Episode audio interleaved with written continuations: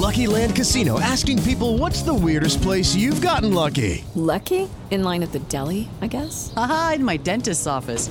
More than once, actually. Do I have to say? Yes, you do. In the car before my kids' PTA meeting. Really? Yes. Excuse me, what's the weirdest place you've gotten lucky? I never win and tell. Well, there you have it. You can get lucky anywhere playing at LuckyLandSlots.com. Play for free right now. Are you feeling lucky? No purchase necessary. Void where prohibited by law. 18 plus. Terms and conditions apply. See website for details.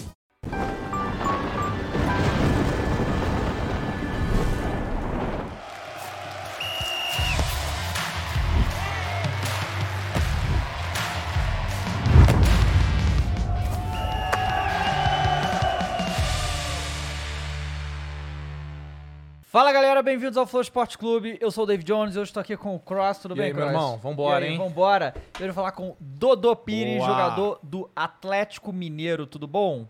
Tudo certo. Prazer estar aqui com vocês. Obrigado pelo convite. Valeu, Boa Dodô. Obrigado por demais. estar aí. É, a gente vai falar, porque eu- a gente sabe aí. Ontem o Dodô estava também lá no Flow Games. Games? Ele é gamer. Que isso? O Dodô gosta de um, de um game. E assim, ele parece que tem o quê? 18, 20 anos, né? É Mas já, verdade. já, é, já é tipo a gente, né? Tem 30. Sério? Sério. Parece mais novinho, né? Dá Parece pra enganar, bastante. né? Não, isso aí dá pra jogar mais Não, 18 tá bem. temporadas, né? Tá voando, hein, Dodô? Calma, moleque, tá voando. Tá Dá pra enganar.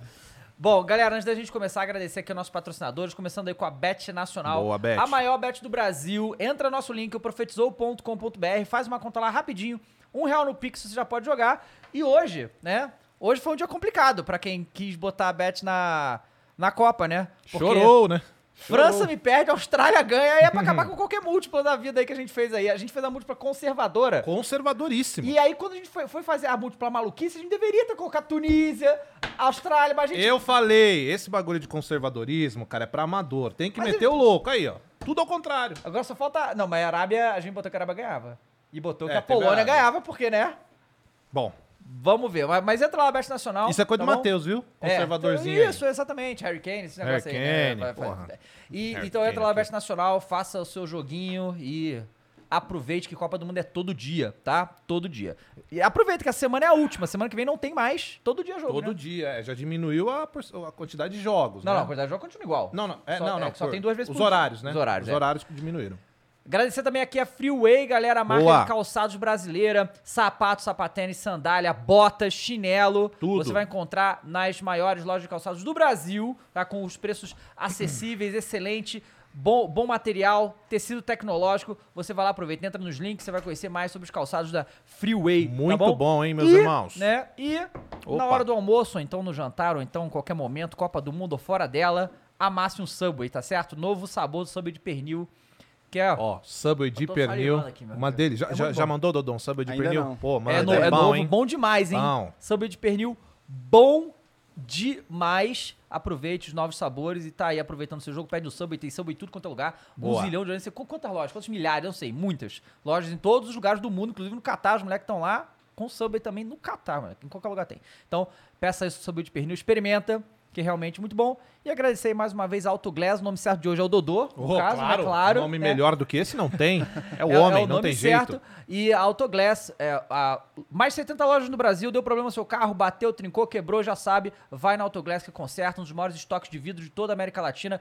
Infinitos produtos, não é só vidro também, e podem fazer o serviço que você precisar pro seu carro, tá? Boa. Tudo tá nos links, vocês podem ir lá e visitar os patrocinadores e conhecer mais sobre os produtos e serviços, tá bom? É, pra- quer mandar uma pergunta aqui pro Dodô pra gente falar? Falar bastante de galo, vai falar bastante de futebol, muitas coisas. De games, né? de Games também, Games. claro. Pode mandar na nv99.com.br barra Flow Esporte Clube. Manda sua mensagem aqui no final.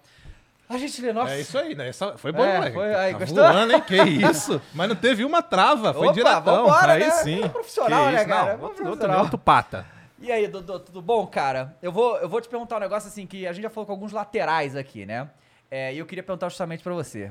É, de, de onde saiu você? Porque assim, a gente sabe, falando com o jogador, que até o cara que é goleiro, ele começou como atacante. Então, vo- você, por que, que você caiu na lateral? Verdade, ninguém quer ser lateral, né? Quando criança, ninguém tem essa ideia já de cara. Eu sempre joguei no meio campo. É um meio atacante ali, até meus 15 anos mais ou menos. E aí, depois que eu saí do Cruzeiro pro Corinthians, com uns 15 anos, aí eu virei lateral esquerdo e não saí mais aí, né? Primeiro um ala esquerdo ali, né? Mas e foi, aí... foi, treino- foi algum treinador que Foi um treinador. Foi um treinador. Assim que eu cheguei no Corinthians, o time sub-15 na época já tinha um meio-campo muito bom e já estava montado, né? E tinha esse treinador, Carlos Otávio, que olhou para mim e falou assim: Ó, eu quero colocar você para jogar, mas no meio vai ser mais difícil. Você não quer jogar na ala aqui, um jogo? Eu falei: tudo bem. Joguei esse jogo e depois não saí mais. Aí da ala passei para lateral e fiquei. E ter essa parada também de ter mais oportunidade como lateral, né? Você Também. não- É uma é posição, né? é uma posição mais carente, né? A concorrência no meio, no ataque, assim, ela é maior. Então foi uma maneira que eu acabei encontrando de, de fazer sucesso numa posição que é menos concorrida e que, na época, pelo menos ali no nosso time, tinha menos jogadores com essa minha característica para jogar ali. E dali eu.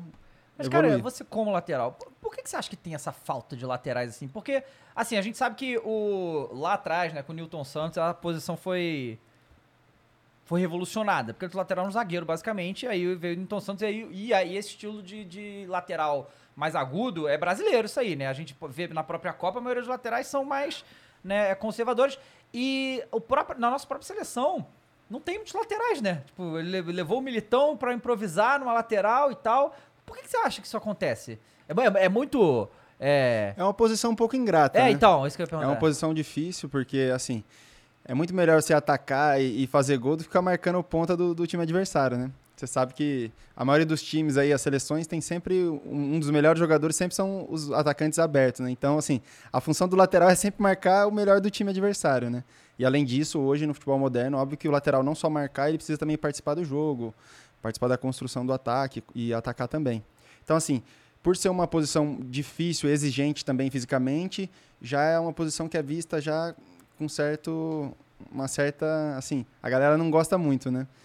E além disso, é, tem a dificuldade de assim de atuar ali mesmo, né? Então você tem que ter uma característica física para aguentar esses 90 minutos de, de intensidade e uma posição talvez não tão divertida ali de, de início, né? Tem que jogar nela com um tempinho, é, acaba aprendendo e, e pegando a manha. Maluquice, né, é, Que legal. Porque assim, você falou que era meio atacante e tal, como é que você aprende a, a marcar? Porque assim, é, a gente vê muitas vezes, quando os atacantes voltam pra marcar, eles normalmente vai, vai, pra falta, eles não conseguem marcar direito, é difícil, porque o cara não treina isso. Como é que você aprende a fazer isso? Treino, repetição, né? Tem muito treino de um contra um, por exemplo, que quando você é o atacante, o meio atacante, você que vai atacar, né? Então, no caso, ah, quando você começa a treinar de lateral, você começa a estar mais nessas situações defensivas, né? Então, você acaba evoluindo naturalmente e óbvio que com treinadores, auxiliares também, que, alguém que talvez já tenha jogado na posição também, vai dando um- uma dica ali, outra ali, posicionamento de corpo e tudo, a reação. Uma coisa que eu aprendi, principalmente na Itália, é que assim, principalmente num mano a mano externo, né, numa jogada de beirada, você nunca deve tomar a iniciativa, né, para defender. Tem que esperar o atacante tomar a iniciativa. Ele vai tomar a primeira, fazer a primeira ação, né, e depois você vai reagir em cima disso. E aí saber se o cara é canhoto ou desce, saber se o cara gosta de driblar mais para fora, para dentro. Isso tudo num, num nível de competição alto você tem que saber, né, já para você é- ir preparado. Saber o que o cara gosta para limitar um pouquinho isso e óbvio que um cara de qualidade, um, um bom atacante, mesmo você sabendo tudo, ele pode ainda assim levar vantagem, mas você vai, vai estar preparado para defender. E é por isso aí que às vezes dá raiva de, de lateral fazendo a marcação do ponta, que às vezes o, o, o, o, o- ponta vem vindo pra cima e o lateral vai indo pra trás. Aham. Só que ele tá esperando o cara tomar É, a decisão. né? sim. E é isso que você falou. Isso É, é, louco. então, é, é melhor você não dar o bote, né? Aí tem um momento que você pode já dar um bote antes, Uhum. ou você pode recuar mais. Obviamente que se você tá já no ataque, você pode já ser mais agressivo, fazer Uhum. uma falta se você não for roubar a bola. Agora ali, quando tá mais atrás, você tem que tomar mais cuidado. Às vezes, esse fato que você falou, que às vezes o torcedor, a torcida fica, Dá uma raivinha, dá uma raivinha, raiva dá e tudo, mas raivinha. às vezes o cara tá só ganhando tempo para o volante recuar, Aham, o time também. se compactar de novo, Aham. entendeu? Num contra-ataque mesmo, não adianta nada. Vem dois contra um, eu vou dar o bote no cara aqui, ele vai tocar pro outro e tô morto. Então, às vezes, só de você ganhar dois, três segundos, o time já consegue recuar e te ajudar, né? É, o cara que faz isso muito bem, você deve ter conhecido o Fábio Santos. Ele faz Sim, isso muito bem. Fábio é também, especialista, ele, né? Ele faz isso muito bem. Cara, deixa eu te perguntar. se- A sua base é no Corinthians. Sim. Meu Coringão. Como é que foi essa, essa passagem aí da sua base mesmo? Mas é, só que você falou que você, Sim, você é eu- original de Minas, do Cruzeiro, Do né? Cruzeiro, isso. E aí, eu sou de Campinas, base- mas eu, Ah, de Campinas. eu com 11 anos fui pro Cruzeiro. Boa. Fui e aí, morar como é lá que é em- você ir em pro BH. Corinthians, longe da sua cidade, longe da Sim. galera? E como que foi essa Ah, cara, aí? eu falo assim, hoje eu vejo as fotos com 11 anos, ali 12 anos, eu falo, cara, se fosse meu filho eu não deixava, né? Ter ido Aham. embora de casa, assim, morar no alojamento. Era bem, bem pequenininho. Mas pra mim, na verdade, era pura diversão, assim. Eu não tinha essa noção, não tava, sabe, pensando demais em ser jogador ou aquilo. Eu tava só me divertindo, gostava de jogar, podia jogar todo dia, treinar todo dia, então pra mim era uma maravilha. E aí eu fiquei em Minas até os 15 anos e depois fui pro Corinthians. E aí o Corinthians já tava num- no sub-15, você já tá num nível mais alto, né? Você já começa a, a, a ver que essa carreira é uma possibilidade, né? Mas foi bem legal. Eu morei primeiro no Parque São Jorge, ali embaixo do, do ginásio ali, nosso alojamento ficava ali, e depois a gente foi para Itaquera, né? O CT da base era em Itaquera, onde o Corinthians construiu o estádio hoje. Mas era legal demais, cara. Me diverti muito, foi um, um período bacana, tenho boas lembranças. Você sobe pro, pro profissional em 2009. Em 2009, isso. Em 2009, com 17 anos. Eu cheguei no Corinthians em 2007, com 15 anos. E aí, em 2009, já quando o Corinthians voltou para a Série A, né, eu já fui profissional. que Foi o ano que Ronaldo. foi, chegou o Ronaldo. O Corinthians deu um- uma mudada boa, né? A- com o Ronaldo trouxe muita coisa legal. E o Corinthians ali deu um, um salto ali na estrutura e tudo mais, né? Depois a gente foi pro CT do Parque Ecológico ali. E aí o Corinthians... É, é- é muito louco. A gente já falou com algumas pessoas do Corinthians, né? Que estavam na época do Ronaldo lá. Como que, tipo... Ah, é que assim, vários jogadores vêm da Europa. E a maioria deles vem pra jogar bola, né? Sim. O Ronaldo parece que veio pra mudar o futebol brasileiro de Ah, uma sim. maneira, sem assim, muito grande. Sim. fala que... E assim, o que era legal é que a galera do Corinthians na época... É, tipo, o Ronaldo falava pra fazer, os caras lá e faziam. Não tinha. Tipo, não vamos, Não, claro. vamos perguntar duas Não, vezes. como é que quer- você vai pra discutir fazer? com O que você quer que eu pegue? Ah, O que é? você quer que eu faça? Claro. E o maluco fazia. Você, você via isso na época que você tava lá? Sim. É, ele tinha um relacionamento com o Andrés de, de muita amizade, assim, e eles escutaram muito as ideias dele, né? Eu usufruí um pouco de uma ideia dele que é o R9 Lab, né? Que tem lá no CT do Corinthians. Então, assim, em 2011 eu acabei rompendo o ligamento do joelho e fiz a minha recuperação lá no CT e, pô, o, o laboratório lá que ele montou, que ele fez o Corinthians montar, é sensacional. É de primeiro mundo e fiz toda a minha reabilitação ali. Então, assim, ele mudou a parte técnica, né, diria, porque a estrutura melhorou bastante, mas também toda essa parte médica, né? Ele era um cara que, infelizmente, tinha passado por muitas lesões, tinha experiência, né? E trouxe profissionais, mas trouxe uma estrutura também diferenciada e que, com certeza, fez com que outros times olhassem para o Corinthians e fala, falassem, pô, isso aqui é bacana, vamos também investir, investir nessa estrutura que é legal. Você sobe profissional, depois você volta e é campeão no. no na, Copa São Paulo? Na, na Copa São Paulo? Não, isso? não. Como Eu é que é? joguei uma Copa São Paulo só em 2010. A gente saiu, se eu não me engano, nas quartas de final, alguma coisa assim. Uhum. E aí em 2011 eu fui um, pro Bahia, joguei todo 2011 emprestado no Bahia lá, Uhum. até voltar e fazer essa minha reabilitação até ir pra Itália ali teve- em teve- 2012. Você teve a lesão quando você tava no Bahia ou tava no Foi, tava no Bahia. Foi, como é que foi? É que assim, é, a gente sabe que. No ficou- Bahia profissional já. No Bahia no Foi uma lesão profissional. séria, né? Foi uma lesão grave. Foi parado. uma lesão Mas grave. Foi de jogo? ou- Foi uma lesão é, traumática, né? Foi uma lesão de pancada. Uhum. No jogo Bahia- é, Inter de Porto Alegre e Bahia, no Beira Rio. Tomei uma entrada ali por cima que Qual, não qual gosto nem de idade? lembrar até hoje. Dá, dá, dói até o joelho só de lembrar. Qual era a sua idade? Eu tinha 19, acho. 19, 19 18 para 19. Pô, novão, cara. É, era bem novinho ainda. E como é que foi? Assim, é que você se recuperou da lesão, aí da recuperação da lesão você foi pra, pra Europa? Sim. Não é muito comum isso, É, né? então, eu tinha feito um bom ano no Bahia é, e também já tinha um histórico de, de destaque nas seleções de base e tudo mais na época do Corinthians, né? Então, assim, eu sempre tive sondagens de fora. Na época do Corinthians, eu, eu tinha um, um contrato com o Manchester United, que é. eu- eles tinham uma preferência de compra, numa possível compra no futuro, e eu também passava períodos de intercâmbio lá. Algumas vezes por ano eu ia para lá, fazia treinos com o pessoal lá e voltava depois pro Corinthians. Então, assim, esse interesse da Europa sempre houve desde, desde muito cedo, né? E aí, mesmo com a lesão, na época, o diretor da Roma, o Sabatini, falou: não, já tinha outros times interessados na época, mas com a lesão todo mundo falou: "Epa, calma, vamos esperar você voltar, né? é, vamos esperar como vai ser. E o Sabatini, que era o diretor na Roma na época, me ligou falou: não, fica tranquilo que você vai se recuperar aí, mas a gente já vai acertar tudo para você vir no, no verão. E assim foi. A lesão Eu fiz foi a recuperação no Corinthians, no joelho. Joelho. Eu fiz a recuperação no Corinthians e aí no meio do ano, no início da pré-temporada europeia, eu já fui para lá. Caraca, hein? O maluco é bom, né? O maluco O é, o brabíssimo. bichão, né? Você foi pra Itália. Sim. Cara, eu imagino que assim, a gente tem uma referência muito forte do futebol italiano que é marcação, é pegada. Eu Sim. devo ter aprendido muito lá Sim, nesse aprendi sentido, né? bastante. Eu até brinquei ontem no Flow Games que eu falei, cara, eu fui pra Itália sem saber algumas coisas básicas de Uhum. como ser um lateral. Até porque eu era lateral dos 15, no 17 eu já tava no profissional, com 19 eu tava indo pra Europa, né? 19 pra 20. Então lá realmente eu me especializei assim na posição.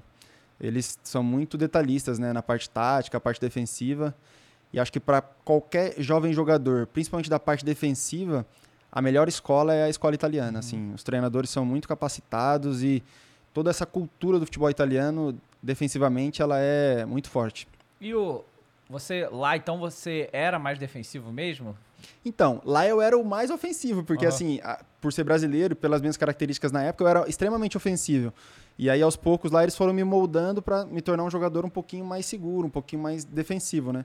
Então, assim, talvez lá eu fosse um jogador ainda bem ofensivo pro, pro padrão italiano, né? Mas aqui no Brasil, quando eu voltei, eu já, me- já era um, no padrão brasileiro aqui, já um jogador um pouquinho mais defensivo, né? E o. Quem era o professor na época lá? Então, eu trabalhei com vários treinadores diferentes. Na Roma eu trabalhei com o Zeman, que era um treinador eh, da República Tcheca, e depois trabalhei com o Rudi Garcia, que era um treinador francês. Aí depois na Inter e na Sampdoria eu trabalhei com outros treinadores italianos, Montella, o Mantini, que é treinador da seleção italiana hoje, né? Com o Gianpaolo também na Sampdoria. Então, assim, tive vários treinadores diferentes nesse, nesse período lá. Você curtiu a Itália, cara? Comeu muita lasanha? Bastante, É? bastante. Sinto bastante A falta. deve ser Você comprou boa. Ferrari? Porque eu sei que todo mundo que vai pra Itália compra Ferrari. Não, eu não ligo Não? muito pra, pra, pra carro, assim, sou bem tranquilo. Mas um Porsche. A vida lá eu gostava bastante.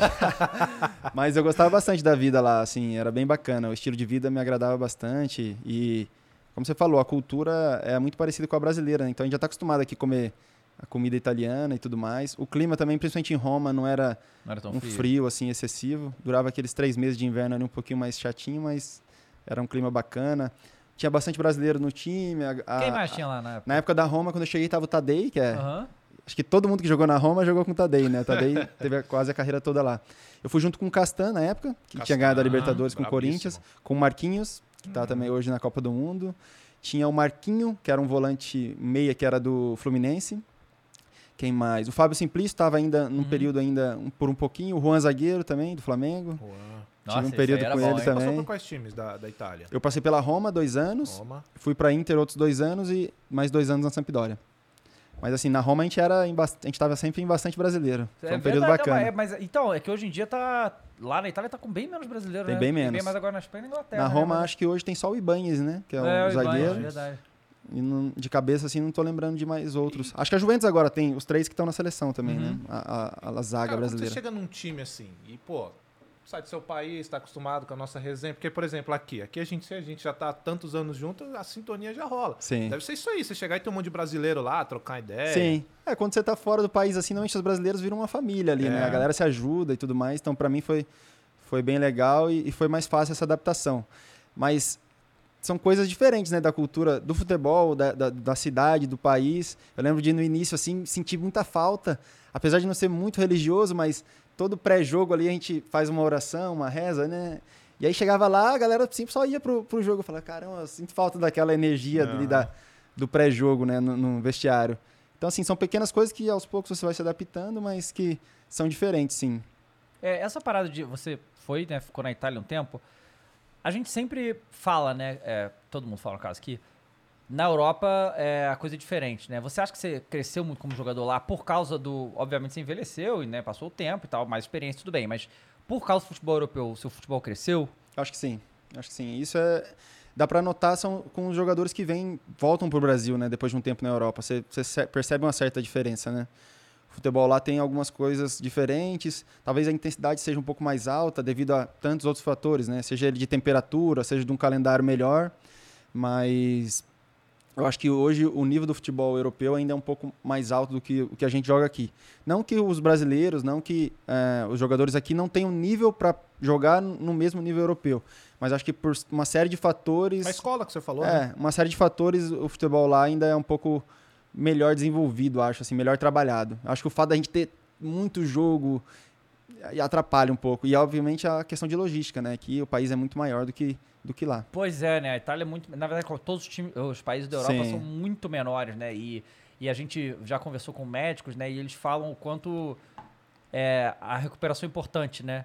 E aí, pô, você joga fora de casa, aí o jogo acaba quase meia-noite, você não dá nem pra comer direito, mal consegue dormir, aí já tem que pegar o avião pra voltar e dois dias depois jogo de novo. Sim. né? Com certeza. É Eu, eu acho maluquice a gente falar futebol europeu. Ah. Porque tem vários futebol Exato. europeu. É, pois né? é, exatamente. Não é o futebol europeu só de um lá, tem um monte, né? Exato. E- Cada, cada país tem a sua característica, Tem a sua cultura.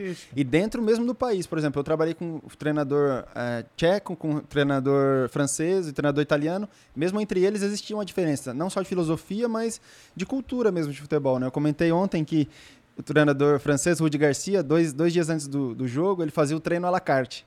Que era assim, você vai pro CT, mas você faz o que você quiser. Se quiser fazer chute Ih, a gol, se quiser correr, se quiser só fazer uma massagem e ir embora para casa, você que escolhia, né? Porque na cultura francesa já era uma coisa comum de dois dias antes do jogo, fazer um treino bem leve para estar pronto para o jogo no domingo. Então, como você falou, a- o campeonato inglês e o campeonato italiano são totalmente diferentes. Tem, tem uma cultura muito Imagino. diferente um do outro. Você falou aí das paradas que você gosta.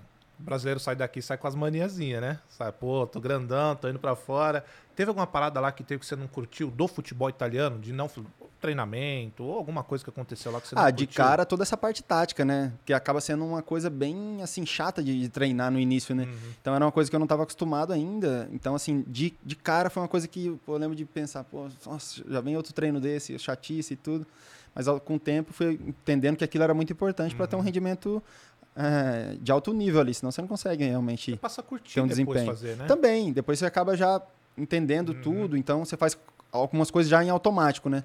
Mas no início é um baque, porque, pô, é muita informação que você tem que.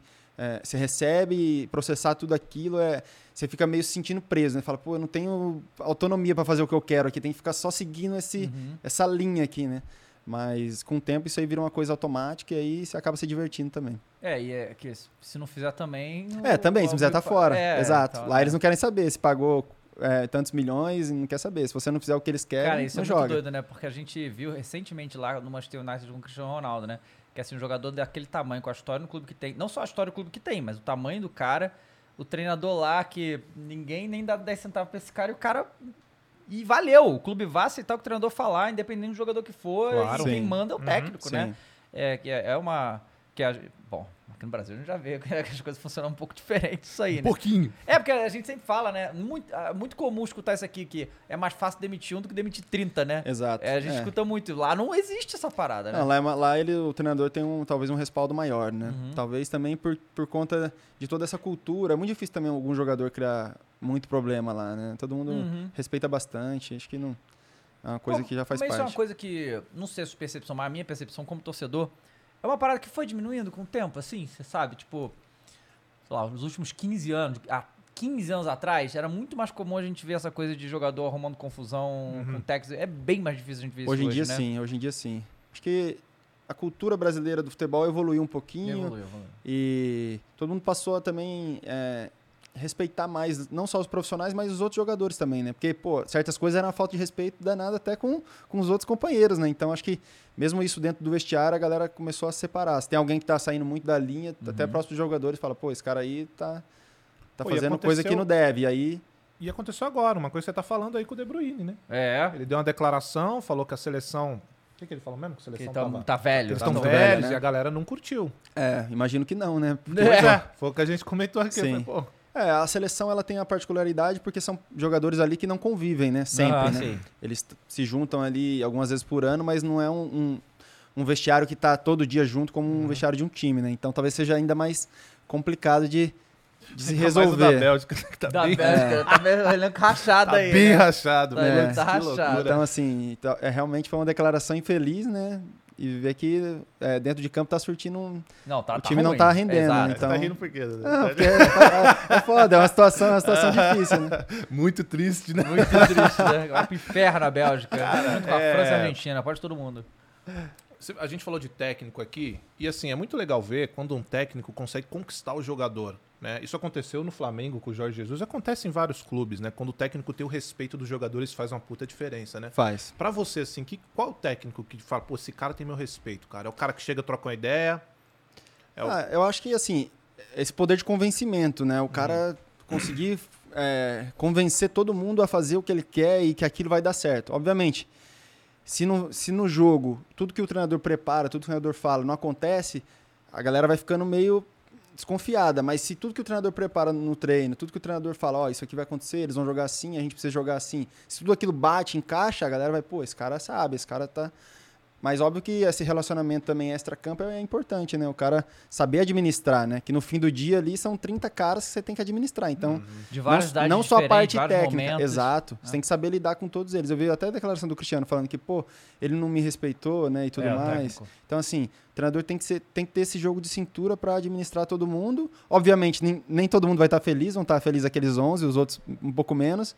Mas tem que convencer todo mundo de que juntos ali, trabalhando juntos, eles vão conseguir um objetivo que no final é, é o que coroa a carreira de todo jogador, né? No final da carreira, olha ali a lista de título, né? Que é mais importante do que quantos jogos você jogou. Então, acho que o treinador que consegue fazer isso, consegue administrar o humor da galera ali, ter um bom convívio, um bom ambiente, é meio caminho andado. Boa. Cara, você ficou vários anos na Europa. Por que que você decidiu voltar ao Brasil? Então, no meu último ano na Itália, eu não estava muito Você tava feliz. na Sampdoria? Tava na Sampdoria. Eu tinha ido da Sampdoria para da Inter para Sampdoria ah, por seis meses emprestado com o Montella, que era o treinador que me levou para lá. E tinha ido super bem, tinha jogado todos os jogos na na, na reta final a gente estava lutando para não, não ser rebaixado e quando eu cheguei estava na zona de rebaixamento a gente conseguiu sair, se salvar e tudo mais. E eu tinha re- recém recuperado da, de uma segunda cirurgia no joelho, né? No mesmo ou em outro? no mesmo. Então, assim, quando eu saí da Inter pra Samp, eu precisava de ritmo, assim. Eu precisava de minutos que na Inter eu não ia ter naquele final de temporada e fui pra lá e adorei a cidade, adorei o clube, tava super bem. Qual que é essa? Chama Sampdoria mesmo? É, Ge- é Genova. Ah, Genova, Genova. Tá. ali perto de Milão ainda, tá na costa, né? Perto da França ali, Monte Carlo. E tá, sim, tive um período muito feliz lá e eles quiseram é, exercer o direito de compra. E eu aceitei, falei, não, gostei bastante, vou voltar para lá, assinei um contrato mais longo depois. E acabou que depois, no- no- nas férias de verão, teve uma troca de treinador e tal, um treinador com outra filosofia, que não era o treinador que tinha me levado para lá, ele tinha ido para o Milan, Montella. E aí eu tive uma- um, pouco mais de dificuldade com esse treinador, tive o interesse do Santos na época, para vir em, em- em empréstimo de um ano. E tava sentindo um pouco de falta já do Brasil. O Santos era um time que eu tinha um carinho muito grande e acabei resolvendo voltar. Aí tive um ótimo ano individual no Santos e o Cruzeiro fez a proposta para eu voltar definitivo. Aí eu tinha tido um ano tão bom no Brasil, tinha é, estado bem aqui. Eu falei, ah, vou voltar e, em definitivo e vou voltar pro futebol brasileiro de vez. E isso foi no Cruzeiro foi em 2019. 2019, mas foi foi o ano do 2019. caos, né? é, foi o ano que deu tudo errado, né? Sim. todo o projeto que, que eles me apresentaram ali de início de ano foi tudo por água abaixo. A gente teve um, pr- primeiro semestre muito bom, né? Ganhamos o Campeonato Mineiro invicto, tivemos ali uma das melhores campanhas da Libertadores. E dali do meio do ano em diante, Cara, isso foi muito foi, louco. foi Não, um, foi um muito caos, né? Assim, o clube praticamente faliu ali na época, né? É, não, faliu. Se não tivesse sido comprado, É, tava- tinha então, falido, né? foi uma situação assim que eu nunca tinha passado e deu no que deu, né? Agora tá, Cara, como, tá como é- voltando como é, que era o... Como é que era o dia a dia nessa época do Cruzeiro aí? Que teve o primeiro semestre, depois vo- vocês conseguiam ver que tá, as coisas tá... Porque assim, cara, o time do Cruzeiro 2019 era um time excelente. Excelente. Excelente. Sim, como as peças, os jogadores Exato. eram muito e bons. assim, pra e- um time desse, no futebol brasileiro, dar tão errado é porque, cara, tinha muita coisa errada. Sim. Então, é, é até difícil falar porque tem gente que não entende, mas assim, a galera fica falando, pô, mas vocês não sabiam que tava te acontecendo isso ou aquilo? Gente, a gente é pago pra jogar futebol, não sei É, das coisas da não. diretoria. Quando, eu- quando eles me apresentaram um projeto, me apresentaram o contrato, eu não sabia da- dos bastidores, não sabia como tava a situação do clube, né? A gente até busca informação, né, com outro jogador que você já conhece, fala, pô, como é que estão as coisas aí? Tá tudo em dia, tá legal? Como é que tá o ambiente? Mas assim, ninguém tem esse conhecimento profundo, né, do- do clube. Então, os primeiros seis meses foram maravilhosos e depois foi um caos, né? Foi bem difícil. O dia a dia era difícil, cara, porque assim, você fala, ah, os jogadores não estão recebendo, mas pô, os caras têm dinheiro e não sei o quê. Ah, isso é bizarro. Mas, assim- esse, esse é um argumento que eu nunca vou entender Exato. na minha vida, cara. Obviamente tem gente ali que tem uma condição de ficar ali alguns meses sem receber, não vai fazer falta, mas tem os jogadores mais jovens que já não tem tanto essa condição. E era um problema que não eram só os jogadores, eram todos os funcionários, né, cara? Sim. Então, pô, a gente vivia fazendo Boa. vaquinha, é a gente vivia fazendo coisa assim pra arrecadar dinheiro e, de certa forma, ajudar esses funcionários. Pô, a galera da cozinha, a galera da segurança, a galera da rouparia. Era gente que, pô, contava com aquele dinheiro e por três, quatro, cinco, seis meses não tava recebendo nada. Então, assim, foi me- realmente bem complicado e acho que se estendeu um pouco mais depois, né? Eu acabei saindo, mas teve um período ali bem complicado. Para quem estava jogando lá, mas obviamente para os funcionários, né? Que é a galera que dependia bastante do, do dia a dia ali do salário. É, porque aquele time lá foi praticamente todo dissolvido no ano Sim, seguinte, né? Sim. E aí você foi do Cruzeiro pro Atlético? Sim. Eu tive um problema. é, em 2020 eu fiquei parado, né? Eu fiquei sem poder jogar.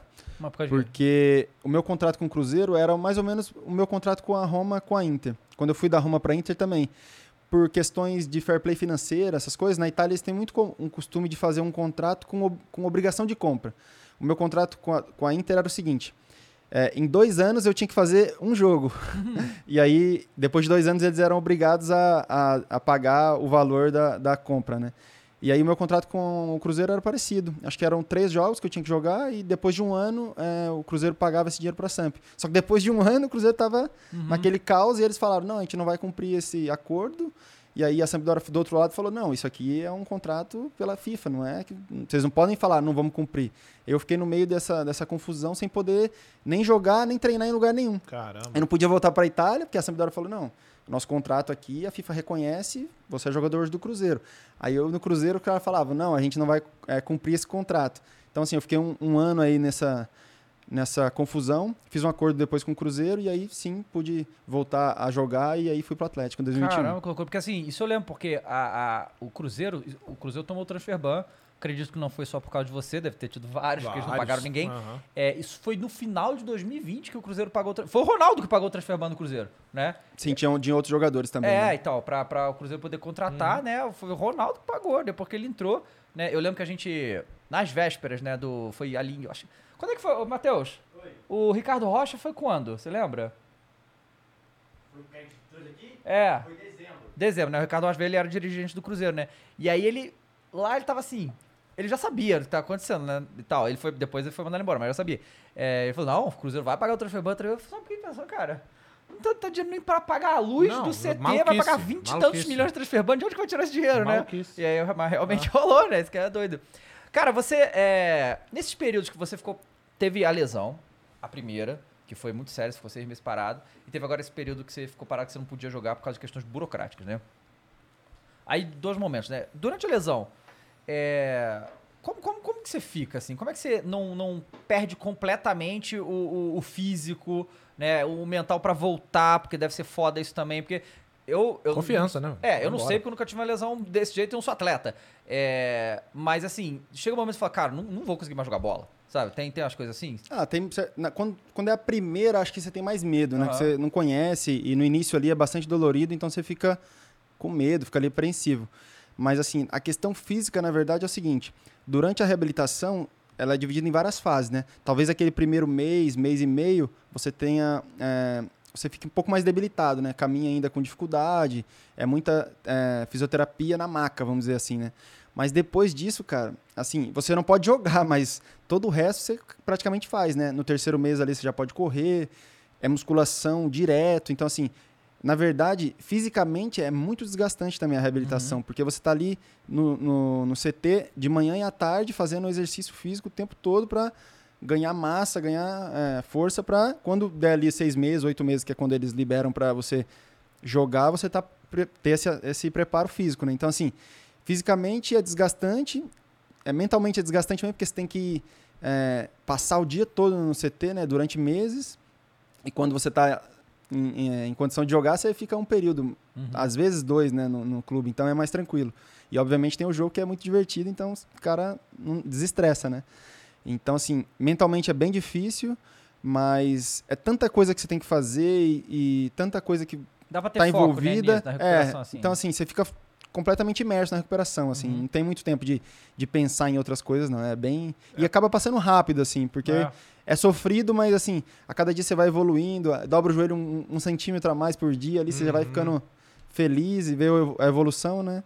No final é mais, é mais agoniante porque você já está em condição, mas pelo protocolo médico você ainda não pode é, voltar para uma questão do enxerto ali e tudo mais, né? É, e por muitas vezes, depois de toda essa preparação, de tentar se recuperar, você ainda tem que se preocupar em recuperar o seu espaço no time. Exato, exato. Né? No meu caso, na, na Inter mesmo, eu machuquei a segunda vez, na mesma cirurgia. E dali, pô, eles já tinham pegado um outro lateral, faltavam três, quatro meses pra acabar o ano. Eu falei, pô, aqui eu não vou ficar mais seis meses sem conseguir jogar, sem, Uhum. assim, sem mostrar pro mundo do futebol que eu tava já é, saudável, né? Então, assim, é uma situação complicada mesmo quando você fica muito tempo fora, né? E, e esse, esse ano que você ficou parado porque não podia jogar? Cara, esse ano, esse ano foi mais difícil ainda, porque assim, é, eu dei o azar de ser, falar, ah, foi um ano sabático. Pô, foi um ano complicadíssimo, porque foi o ano da pandemia. Uhum. Então, assim, eu acabou a temporada do Cruzeiro no final de 2019, ti- tive aqueles 30 dias de férias, voltei pra lá e aí deu toda aquela confusão e aí eu fui pra casa. E aí estourou a pandemia e eu fiquei, acho que uns uns quatro meses, cinco meses sem sair de casa mesmo, assim, a gente em casa tava em isolamento assim bem bem assim rígido, né? Tava na casa dos meus pais lá, tava segurando eles em casa, cuidando deles, porque eu tava bem preocupado, né? Então assim, foi um ano difícil. Depois eu acabei é, conseguindo treinar com personal, né? Fazia treinos Uhum. sozinho, mas pra quem tá acostumado no dia a dia do futebol, né, é bem difícil. Eu brinco, eu até falei isso quando eu voltei a jogar, quando eu fui pro Atlético. Eu falei assim que o jogador, na verdade, ele se ilude que ele joga pelo dinheiro, né? Porque na cultura do futebol tem sempre essa coisa de, ah, eu jogo pra quem vai me dar mais, pra quem vai. Na verdade, não, cara. Na verdade, a gente faz uma coisa que a gente trabalharia oito horas por dia e pagaria pra fazer, que é jogar futebol. A gente gosta tanto, é tão viciado que, na verdade, a gente faz, a gente é abençoado de poder fazer uma coisa que a gente ama tanto, né? Então, assim, eu senti muita falta, muita, muita falta do dia a dia, dos jogos, assim.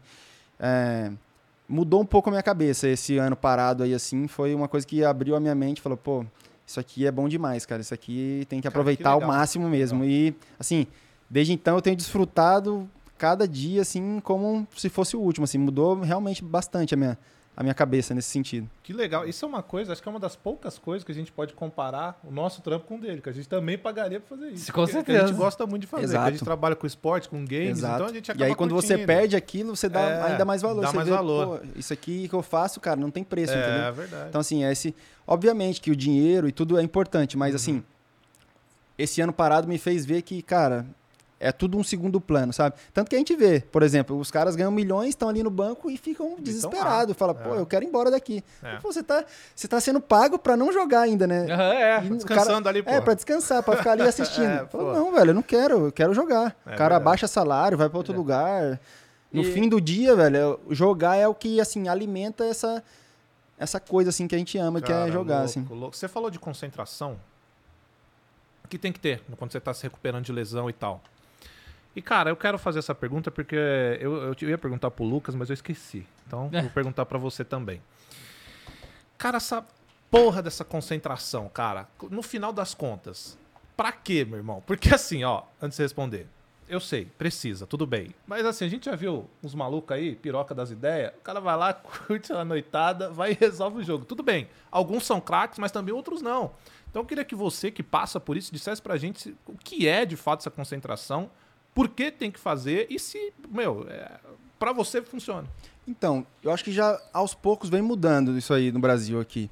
Nós no Atlético mesmo, os últimos Porque na três... Europa os isso não é comum, né? Então, na Itália era comum. Ah, era? Em alguns outros países eu sei que não. Aham. Na Inglaterra, por exemplo, eu sei que a galera às vezes se apresenta no estádio. Acho que o Barcelona também eu já vi Uhum. a galera indo direto pro estádio.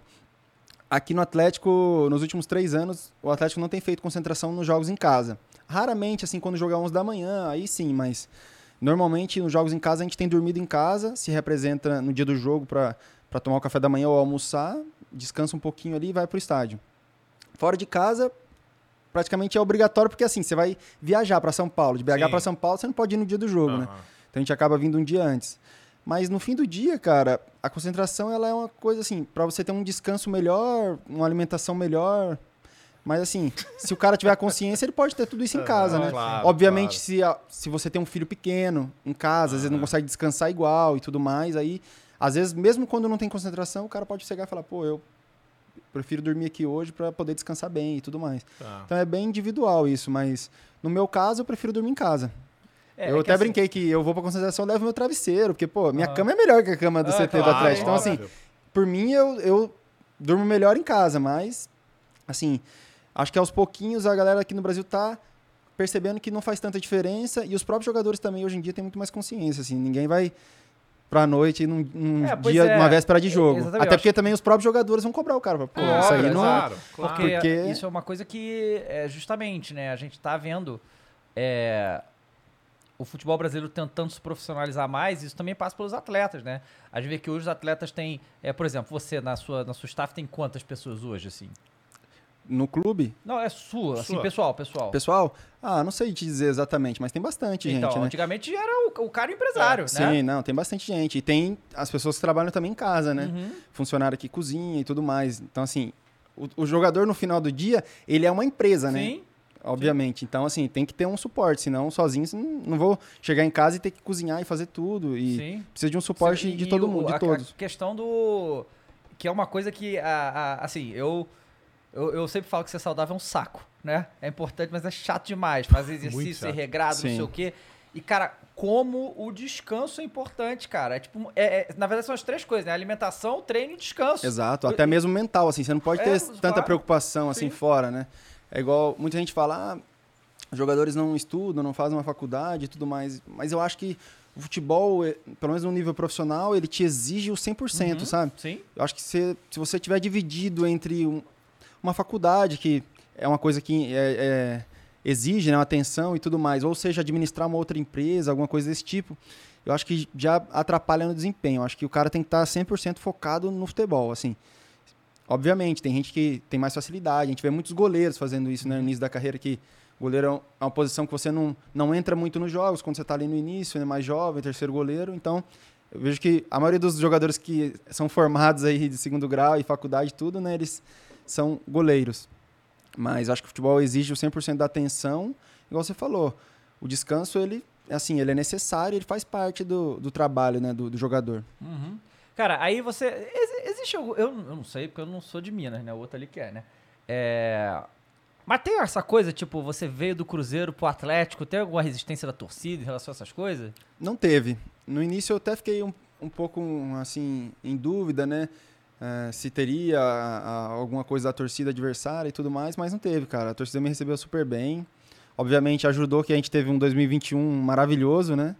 Então, mas assim, desde o início fui super bem recebido e tô muito feliz lá. Cara, tu, você chegou pro Atlético, não só você. Até porque também, tô falando, eu nunca também fiz nenhum tipo de provocação. Aham. Durante toda a minha carreira, em nenhum clube, assim, nunca provoquei outro clube, nunca provoquei um, um colega de trabalho do outro time também, sempre fui, assim, sempre respeitei bastante. Então, assim, obviamente isso ajuda, né? Se eu tivesse provocado talvez no passado, eles não teriam me recebido tão bem assim. É, normalmente quando um jogador é muito identificado com uma torcida, com um clube e vai pro rival, rola Sim, isso, né? é. Que Rola, quando- rola é, bastante. Aí tem. Mas aí você foi pro Atlético e você chegou, você chegou na, na virada do ano, assim? Você chegou em que momento? No início? Sim, em fevereiro mais ou menos, né? Porque aquele ano foi o ano que o Campeonato Brasileiro de 2020 acabou só Sim. em 2021, né? Porque tinha ficado um período Uhum. da pandemia.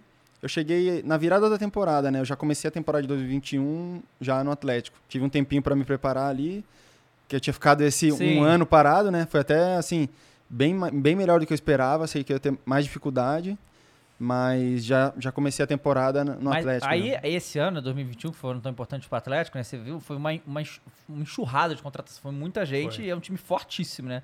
Você tava assim, tipo, falou, cara, esse, esse ano o negócio tá bom aqui, né? Sim. Não, eu tava super animado, assim. Quem me levou pro Atlético foi o Sampaoli e o Rodrigo Uhum. Caetano, que é o nosso diretor de futebol. E aí foi engraçado que assim, o Sampaoli me ligou, me falou comigo e tudo mais. Aí ele deu duas semanas e ele foi embora. Eu falei, pô, Ah, mas o São Paulo é malucaço, É, né? então, Cara? falei, Ele nossa. pede o reforço E É. vaza. Aí eu fiquei meio assim, sem entender, mãe, né? né, cara? Pô. E mas depois acabou chegando o Cuca, que era um treinador que tinha tra- trabalhado comigo no Santos, então já conhecia e tudo mais. E a gente teve um ano, um ano bacana, mas assim, óbvio que o Atlético teve um investimento alto, né? Trouxe o Nacho, trouxe o Hulk, veio o Tietê, que é um cara que por onde passou sempre foi campeão. Então a gente tinha um, um, um time muito bom e um elenco também de qualidade, assim, que sempre que uma peça saía, a que entrava dava conta, né? Cara, isso é muito legal que você falou, que é uma maturidade que eu acho que poucos jogadores têm, né? Porque ele falou que ficou animado com a chegada dos caras. Outros iam ficar preocupados. Falou, pô, às vezes eu vou perder um espaço aí. Ah, né? cara, no meu caso, assim, por, quando eu fiquei esse ano parado, cara, e, eu senti tanta falta desse dia a dia, Aham. de fazer parte de um time, quando eu tive o convite do Atlético, óbvio que eu sabia que tinha o Arana, que era um dos melhores do Brasil, que era um cara que estava na seleção e tudo mais, e eu sabia que eu não ia ter os 100% dos minutos, né?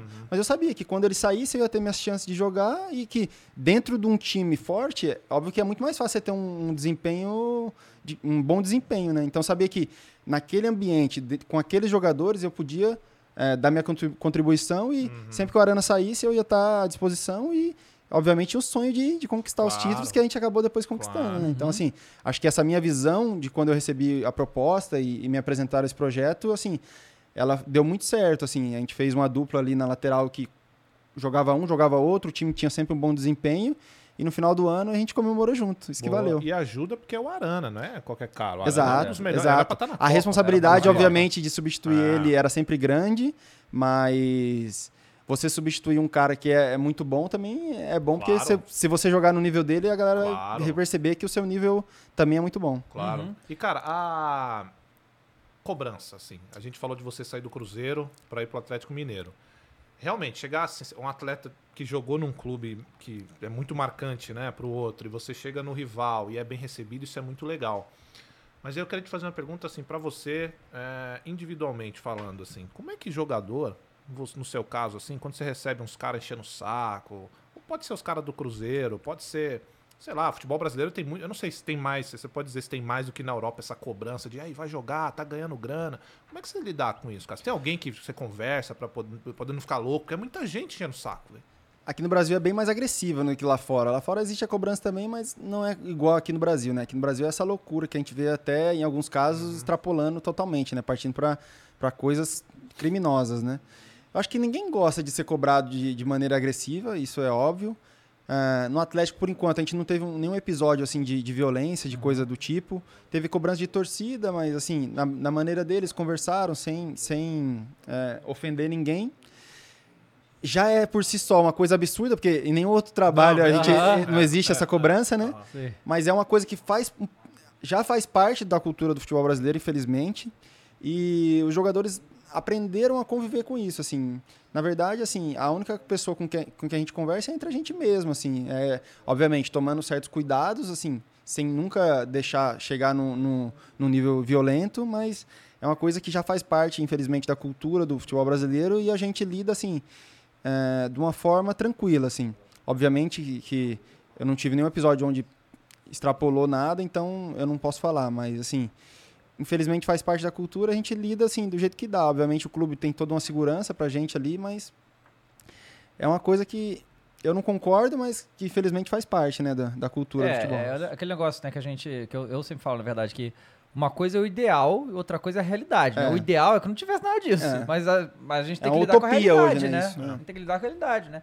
E, e essas porcarias de rede social aí, né? Que eu- Sim. Cê- cê- é que, tem assim, que se blindar bem, né? Não adianta querer Então, ficar exato. lendo tudo, Pois é, querendo, né, cara? procurando coisa, né? Você vai procurar coisa que vai te deixar, sabe? Mas Mas, isso é- ma- desculpa, posso falar uma coisa? Só que eu não concordo em você privar os comentários. O jogador privar comentário. Sabe por que eu não concordo? Porque assim, não sei se esse é o caso, mas hoje, por exemplo, um jogador vem pro Corinthians. Pô, clube de massa, o cara vai ganhar milhares de seguidores. Logo, ele vai fechar com marcas. Isso acontece direto. Ok, direito do cara tá tudo certo. Acho que tem que ganhar grana mesmo. Só que quando esse cara priva os comentários para não receber críticas, críticas, né? Não xingamento, pra, crime, né? Só que pra mim, quando esse cara fecha os comentários para não receber uma crítica, é meio hipocrisia. Porque o seguidor serve pro cara fechar uma parceria, mas não serve para o cara não quer receber a crítica. Então o cara só fica com a parte boa. Sim. O que, que você acha disso? Como você se blinda? Faz sentido. Eu me blindo, eu me blindo privando. Eu me blindo privando, mas eu também não tenho nenhum tipo de renda extra, assim, Uhum. de, de parceria de Instagram nem nada. Só é uma coisa que eu levo mais, mais num, ah, num hobby mesmo, assim, Aham. mais para estar em contato Falar com as pessoas galera. que me seguem e tudo e com os amigos. Mas faz sentido, acho que é um ponto, é um ponto relevante esse que você tocou. E no final do dia, assim, é você se privar, assim, não ficar lendo, não ficar procurando coisa. É, Concordo. eu realmente acho que E- pra, pra proteger sua mente, você tem que fazer o que você acha que é melhor pra você naquele negócio ali. Eita porra! Sim. É isso, rapaz. Um trovão aí É, louco, é tá o Thor. sinistro o tempo. Mas acho que a galera que vem, principalmente da categoria de base, cara, já vai se fortalecendo mentalmente também, né? Eu brinco que a categoria de base, um alojamento, o futebol em si é uns jogos vorazes, né? Tipo assim, Aham. É daquele grupo ali do- da base, pô, de 30 jogadores, um vai virar, às vezes nenhum, né? Então, assim, já é uma coisa extremamente difícil, a cobrança já é extremamente alta, existe uma pressão enorme, às vezes até do lado familiar, É, dependendo da situação do vezes, né? jogador. Então, assim, quando o cara chega a ser um jogador profissional, velho, ele já tá com a mente, assim, não digo totalmente blindada, mas ele já é bem fortalecido, sabe? Uhum. Então, É, o negócio, cara, que a gente, a gente tava até falando com uma. Teve uma psicóloga do esporte que veio aqui, né? E a gente conversou sobre a questão das redes sociais. E o negócio que ela comentou que é verdade, cara, a gente não tem literatura sobre isso ainda. é. Sabe? A gente ainda não sabe os reais efeitos que isso tem nas pessoas. Boa. Porque não, tem, não teve tempo, né? Sim. A gente. A psicologia existe há o quê? 100 anos, sei lá. Porra, muito estudo e tal. Só que agora a rede social, esse fenômeno aí é tipo uma década. A gente não, não, Não, sabe. não teve tempo, é. Então a gente não sabe. Isso que é foda. Tipo, ah, o que fazer pra se proteger e não ficar maluco com rede social? Não sei, ninguém sabe. Ninguém sabe, é, uma muito coisa nova ainda, muito né? novo, né? E tipo assim, você tá com 30 anos, a gente tem mais de 30. Então, é, pra gente é um pouco mais fácil lidar é, de deixar pra lá, entendeu? Sim. Pra- agora, pro jovem, talvez seja muito difícil deixar É, pra se lá. o cara ficar remoendo, pensando É. naquilo, pode afetar realmente, Pode, né? claro, né? E- Mas acho que a gente no futebol aprende um pouco a ignorar. Porque assim, É, pô, tem você que- vai jogar, às vezes, a tua, a tua própria torcida, ou o adversário É. tá te xingando o tempo todo. Que é muito pior do que por Muito mensagem, pior. né? O cara tá te xingando, Não, tá e ali, às vezes- o estádio todo te vaiando, e você tem que superar aquilo e, e- seguir em frente no jogo, né? Então acho que o jogador, ele, ele se acostuma um pouquinho com essa, com essa coisa Não, da... Porque Muitas dentro, vezes, do, cara, a- dentro a- do estádio faz muito mais sentido você cobrar o cara Sim. ali. Sim. O cara Mas até a ingresso. torcida adversária também, né? Existe uma Exato. pressão que Sim, você fica... A gente fala que apaga a luz, né? Às vezes. Você olha assim e não enxerga nada, porque você tá sob pressão ali, uma situação difícil, mas a gente aprende a lidar com isso e É, e, faz cara, parte. e muitas vezes é, essa, essa cobrança tal de rede social e tal, no estádio não tem.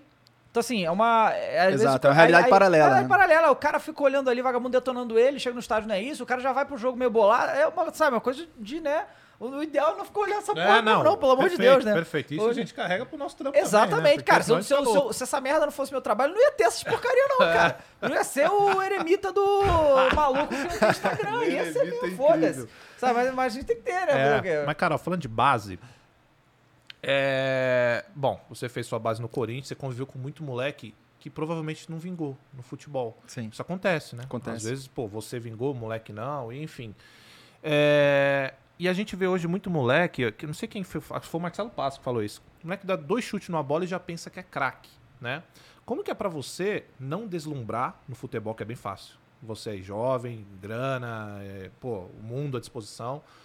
Como que é pra você não deslumbrar com o mundo que o futebol pode oferecer, você se manter concentrado, isso a família ajuda, né? Enfim. Eu acho que sim, família, às vezes até um empresário, alguém que tem uma experiência que tá ali, que o jogador se assim, que o jogador respeite, né? Então assim, quando tem algum, alguém que fala alguma coisa pra ele e ele respeita, que ele vai assimilar aquilo, é importante. Mas tá todo mundo sujeito a isso, né? Faz parte, é óbvio que a gente tem inúmeros exemplos de, de jogadores que passaram por isso. Não sei assim como não passar, como assim, o que eu diria pra alguém para não isso não acontecer. Acho que faz parte do, do processo, né, de todo jogador passar por isso. É uma, é uma coisa que acontece, mas, como eu falei, assim, você tem que estar bem concentrado, saber que, é, como você falou, mu muitos jogadores, às vezes, que até melhores do, do que, dos que o que vingam, né? Por exemplo, às vezes poderia, poderia ter um companheiro meu na base que era melhor do que eu e acabou não vingando. Boa. Mas futebol é um pouco disso também, é um pouco daquela sorte, né? Sorte, É aquela claro. coisa de a oportunidade de encontrar você preparado e aí você dá essa Perfeito, sorte. Perfeito. No meu caso, a lesão no início ali na, na- com o Bahia poderia ter atrapalhado ainda mais a minha carreira, né? Se não fosse o diretor da Roma que falasse, não, a gente vai querer contratar você mesmo, mesmo machucado. Então, assim, tem o fator sorte, com certeza, e tem que estar preparado para dar essa sorte, porque se não tiver preparado, não vai dar É, sorte nunca. Cara, aí você fica remoendo o resto da vida, Exato. né? Putz, tive a oportunidade, passou, perdi. Cara, e aí 2021, o Galo faz um ano insano, um campeonato brasileiro que eu, como flamenguista, né, ficava, porra, o Galo podia perder aí pra gente tirar uns pontos, mas não tirava, os caras não perdiam e tal. É, e foi um ano muito foda também. Você já sabia, no, no período do ano, que o Cuca queria ir embora no final? Isso já era uma coisa que tava falado ou vocês... Em 2021? Isso. Não, a gente não sabia. É. Não. Mas foi um ano, assim, mágico, né? É, é engraçado, porque a gente começou é, o ano ali, a preparação, um, pouquinho do final da, de 2020, né? Que ainda tava o São Paulo, aí o São Paulo saiu, ficou aquela incerteza e tudo mais. E aí veio o Cuca, teve o início no Campeonato Mineiro ali ainda difícil, porque a gente não tinha tido férias, assim, né? Eu tava parado, mas o, o, a o resto da galera, muitas vezes, muita gente não teve nem férias, emendou um ano no outro, uma temporada na outra, né? Então teve ali o tempo de, de adaptação, de encaixar e tudo mais, e depois foi, assim, um ano, um ano maravilhoso. E aí foi, mas foi um choque pra você, assim? Que o Cuca Dele ter saiu? saído? É. Ah, cara. Não pode dizer que não, não pode assim, dizer que não foi, porque assim, quando você embora, É, né? então, quando você tem um ano tão bom, você espera que, que continue, né? Mas ele teve os motivos dele na época, né? Sempre Todo mundo teve. ficou chateado, mas entendeu, né? Cara, e aí assim, porque isso é uma coisa que talvez você possa falar um pouco melhor pra gente, porque é uma coisa que a grande maioria não entendeu durante o futebol brasileiro, é isso, porque o grupo de 2021 foi praticamente o mesmo grupo de 2022 e acabou que as coisas não desandaram, né, pra, pra vocês. Com um monte de jogador bom e tal, que, por que, que você acha que rolou isso? Então, o nosso, o nosso campeonato brasileiro foi ruim, né? Eu Aham. acho que nas, nas, nas outras competições a gente teve bom desempenho. No Campeonato Mineiro a gente foi campeão de novo, que é obviamente um campeonato de um nível um pouco mais baixo. Ganhamos a Supercopa do Flamengo Uhum. num jogo maluco lá nos pênaltis. Foi, Fala isso não que fica triste. foi uma Não, mas depois loucura. de ganhar com o Brasil, tranquilo. E Aí, e aí depois nas Copas a gente foi eliminado na Libertadores pro Palmeiras, na minha opinião, jogando melhor os dois Uhum. jogos e saindo nos pênaltis. Ok, do futebol pode acontecer. Com o Flamengo na Copa do Brasil, que depois foi campeão, que é um time também que compete sempre com a gente ali. É, em um, um jogo na ida que a gente pod- poderia ter feito 3 a 0 e matado, talvez. Tomamos um gol no final e depois no Rio o Flamengo jogou melhor e levou. E aí no Campeonato Brasileiro acho que a gente ficou devendo. É, acho que a sensação nossa ali durante o ano foi, foi que realmente assim no Campeonato Brasileiro a gente ficou devendo e mais grave ainda, vamos dizer, que em casa, cara. Uhum. Porque fora de casa o nosso desempenho foi igual ou até um pouquinho melhor do que 2021. Agora em casa a gente passou assim por situações assim inacreditáveis. Jogo assim da gente controlar o jogo todo, finalizar 20 e poucas vezes, o adversário ter um, dois chutes no gol e sair com empate ou com a vitória. Então, acho que o que a gente esse ano aí tá remoendo aí foi, foi o, o desempenho no Brasileirão em casa. Uhum. E que assim, eu acho que não faltou um desempenho assim na performance, mas faltou resultado assim Uhum. em vários jogos que a gente poderia ter saído com a vitória e por um motivo ou outro deixou escapar. Cara, e, por exemplo, você está disputando uma Libertadores. Se você não quiser responder isso, não responde, tá? Você está disputando a Libertadores, está disputando um campeonato de mata-mata que, teoricamente, tem uma repercussão um pouco maior que o brasileiro. Porque o brasileiro é pontos corridos, então vai decidir lá no final. A expectativa é menor do que essas É, não é todo jogo que é gigantesco. É, não é todo jogo gigantesco. Não, não se tem o peso, né? É. O peso da decisão, né? O isso, mata-mata ele traz essa um coisa. um- Então assim, vocês estão lá em alto nível disputando essas duas competições, a Libertadores, que hoje é a maior, que é- todo mundo quer, e vocês são eliminados, cara. Não dá um desânimo de, pô, tem o brasileiro ainda, mas pô, acabamos de sair aqui, aqueles primeiros jogos que você vai disputar ali, né, subsequentes do, do brasileiro, não dá um desânimo, você fala, puta. Dá um desânimo, eu não sei se é a palavra, mas assim, dá uma balada. Eu Uhum. lembro em 2021 a gente foi eliminado em casa pelo Palmeiras na Libertadores, n- com aquela regra do, do gol, Gol fora, de né? casa, que não tem mais. Aquilo ali foi foda, porque a gente sentia que a Libertadores era nossa, sabe? A gente tava muito, muito confiante e à vontade desde o início da competição. E eu é- lembro só- que. Desculpa, só pra Esse aí, o Galo, se tivesse ganhado do Palmeiras, eu era acho que era o Flamengo na final, né? É, mas era talvez um dos poucos que realmente tinha condição de levar os três. Porque assim, é, em 2019, o Flamengo foi eliminado na, na Copa do Brasil lá, beleza, aí ganhou a Libertadores do Campeonato Brasileiro. Aí no ano seguinte, o Palmeiras foi no Campeonato Brasileiro, não tinha a mínima chance, né?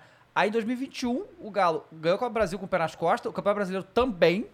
E, cara, eram mais dois jogos só na Libertadores. Então, Um jogo, na verdade, que a final já era um jogo é, só. não, no caso, o Palmeiras e mais um, É, né? sim. É, então, assim, é- era um do. Porque, por exemplo, o Flamengo também não, não teve chance de campeão brasileiro esse ano, mas ganhou os outros dois. Então, é porque é tão raro acontecer isso do time ter condição de ganhar todos e o Galo desse ano É. tinha. É, a gente tinha condição. Obviamente, a gente já estava muito bem no brasileiro, já era líder, se eu não me engano, na época. Mas eu lembro que até o Cuca comentou, bateu nessa tecla e eu concordo com ele, que assim, o jogo pós-eliminação foi um jogo do- contra o Inter em casa. E aquele jogo foi assim decisivo para o título brasileiro, porque a gente estava assim abalado ainda da, da eliminação. Foi um jogo contra um time bom, um time de- em casa, um jogo difícil, tava caindo uma chuva pesada, o campo pesado, alagado. E aí o Keno, se eu não me engano, fez 1 a 0, a gente ganhou aquele jogo, aquilo deu um, calma, nós temos ainda o brasileiro. E por incrível que pareça, cara, é, se você perguntasse para qualquer torcedor do Atlético naquele ano qual título ele- eles queriam, eles iam falar o brasileiro. Então, assim, a gente perdeu a Libertadores, óbvio que o torcedor ficou chateado, a gente ficou chateado, mas, assim, existia uma uma mágica na, naquele, naquele brasileirão, assim, o torcedor, ele tava, assim, obcecado por ganhar aquele título, e acho que toda essa pressão deles de fora se transformou, na verdade, assim, em uma motivação muito grande pra gente.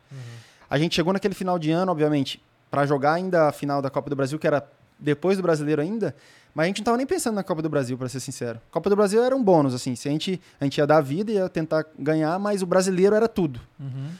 Então, assim, acho que pra nós significou muito e tenho certeza que pra torcida do Atlético significou tudo esse, esse título brasileiro. Assim, foi uma festa absurda. A gente chegou da Bahia na madrugada lá em BH, foi assim inesquecível, assim. Foi bacana demais. Maneiro. E agora pra 2023 o Cruzeiro tá de volta, né? Tá. Então você vê isso em Minas, o povo. Porque assim, vamos combinar, né? Ali em 2020, do- o, o torcedor cruzeirense tá meio sumido ali, né? Tinha que dar uma procurada pra achar, né? Mas agora, óbvio. Na verdade, desde que o Ronaldo chegou no Cruzeiro, Ah, eles vão voltar grandão. recuperou É. a confiança, né? a vontade de estar ali presente no dia a dia, essas coisas e tal. Claro que tem muitos que continuam e tal, mas é, é difícil. Quando o clube tá num momento complicado, a gente sabe como é que é. É, você, você vê isso em Minas voltando a ter aquela, aquela rivalidade mais forte? Porque, assim, de novo, o, o grande rival do meu time durante o período que eu tô vivo foi o Vasco, né? E o Vasco tá muito mal há muito tempo. Então, assim, nem, nem sei mais como é que é a rivalidade, porque agora o Vasco voltou, vai ser legal. É, E voltou grandão, mais ou menos, né, cara? Mais ou menos. Lá. né? Tem nem, pô, tem contra cadê, cadê os reforços? Não tem acho que deixa de ser um jogo especial, Não, né? claro que é. mesmo, mesmo na situação que tava, mas óbvio que agora, assim, são mais jogos durante o ano, então, assim, o torcedor, ele tem essa expectativa e ela é passada para nós também. É um jogo que importa, é um campeonato à parte ali, né? Então, assim, vai ser legal e vamos ver. né? O nosso time, assim, se manteve nesses últimos, esses últimos anos juntos e eu tenho confiança que a gente tem tudo para fazer um 2023 bom, como a gente fez em 2021 e 2022 de certa maneira. Pois é, mas agora. a- se- Ah, é, agora o Cudê, né? O técnico, né? Você já, já conhecia ele? Ainda não. Não conhecia e ainda não Já tive a chegou, já? oportunidade. Acho que ele já chegou em BH, se Tá. eu não me engano. Eu Acho que o Atlético chegou a postar que ele já tá em Belo Horizonte. Uhum. E a gente tá na expectativa, assim, com a expectativa altíssima, né? Porque ele é um cara que teve um sucesso grande no Inter em 2020. Já conhece o futebol brasileiro, que obviamente é uma vantagem, né? Quando se trata de um treinador estrangeiro. E E, lá a não foi gente mal. tá. Não, foi Não, mal, é. foi super bem, pelo contrário. Então a gente tá, assim, animado e todo mundo louco pra voltar e, e começar a preparar o ano, que já vai ser já diferente, né? Porque a gente vai começar a preparação em dezembro. É antes, né? Antes, então a gente vai ter 10 dias de treinamento em dezembro, depois tem um recesso de, de festas, né? De Natal Ano Novo, e 2 de janeiro a gente já dá start ali na, na temporada de sem, sem parar. E a gente espera que esse tempo a mais aí de preparação seja, seja importante pra gente, E- porque a gente tem a pré-Libertadores também. É, Então, sim. o nosso É, ano já começa a mil por muito- hora. E assim, já Exa- começa pesado, né? Que Exato. tem que ganhar de qualquer jeito. Exato, aí. cai naquilo do mata-mata, É, né? do Nós já temos um mata-mata e se passar outro mata-mata valendo a, liberta- É, a vaga na dois, Libertadores. né? Tem São duas eliminar. fases. Caraca. Quando tem essa troca de treinadores, cara, não é um sentimento de opa, zerou tudo. Um pouco, um pouco Titular sim. treme, o reserva fala, opa, Um pouco vai sim, liga, liga uma luzinha Aham. ali de alerta. A galera tem que se virar pra fazer o que o, o chefe quer Uhum. e assim, impressionar, né? Óbvio, faz parte. Isso em, todos os clubes que eu passei foi sempre assim. E dificilmente o treinador novo não muda alguma coisa, né? Uhum. Vai sempre mudar, porque se fosse pra colocar a mesma coisa, Claro. não tinha mudado. Então, assim, obviamente que esse caso é, é particular, porque é a troca num final de temporada, mas ele, obviamente, vai conhecer profundamente os jogadores que ele tem na mão hoje e a galera vai ter que se virar aí pra conseguir uma vaga entre os 11 e representar o galão aí. Cara, pro, pro jogador de futebol, assim, vocês, e principalmente aqui no Brasil, né? Vocês jogam um milhão de jogos no ano e, e não tem tempo, né? E aí vocês recebem no fim um mês de férias, é isso? É, são 30 dias. 30 dias e é o único período que vocês têm realmente livre, né? Nesse esse ano vai ter o recesso também, que vão recesso. ser um pouquinho a mais ali. Tá, Mas, mas- geralmente são 30 dias. O que, que você costuma fazer nas suas férias? Depende. Esse ano eu acabei optando por ficar aqui, aqui no Brasil, mais perto da família, até por causa da Copa do Mundo também. Tenho dois sobrinhos pequenos. Nesse clima de Copa, acabei ficando por aqui. Mas eu gosto bastante de viajar. Acho que nos últimos anos, aí sempre que eu tive folga, fui conhecer algum lugar novo, ou no meu caso, depois que eu voltei pro Brasil, fui visitar alguns amigos lá na Itália e tudo. E infelizmente eu não tô jogando videogame o tanto que eu gostaria. Meu PC ficou em casa, eu tô um mês agora sem PC. Já tá começando a dar tremedeira aqui, né? Louco pra jogar.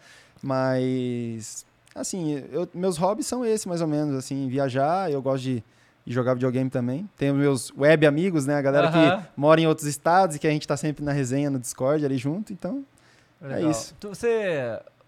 Fala um pouco desse negócio de videogame assim. Você é, já joga, joga desde pequeno e tudo, Jogo. e foi levando isso. jogo. Sempre tive console em casa, né? Assim, Uhum. Acho que o primeiro, os primeiros jogos que eu tenho lembrança em casa eram aqueles jogos de verão. Não lembro se é Master System aqui. Master System. É, eu gostava bastante. Alex Kidd, aquela Sim. coisa toda. Depois tive o Super Nintendo, né? Play 1, aquela coisa toda. E peguei a época de Lan House, né? Sim. Hum. também. Então, assim, joguei muito. CS em Lan Lan House. House, Pô, joguei é. muito CS em Lan House. É, na verdade, assim, ia pra Lan House até pra usar MSN. Na época não Aham. existia Wi-Fi, celular, essas MSN. coisas. Não existia mensagem, né? Eu peguei a época de ligar 3 segundos, aquela Sei. coisa toda. Então, assim, a gente ia na Lan House pra ir no MSN, Orkut e jogar CS. Entrar na internet depois da meia-noite. É, porque era mais é, barato. mais barato. E não, e não ocupava o sinal de telefone Sim, também.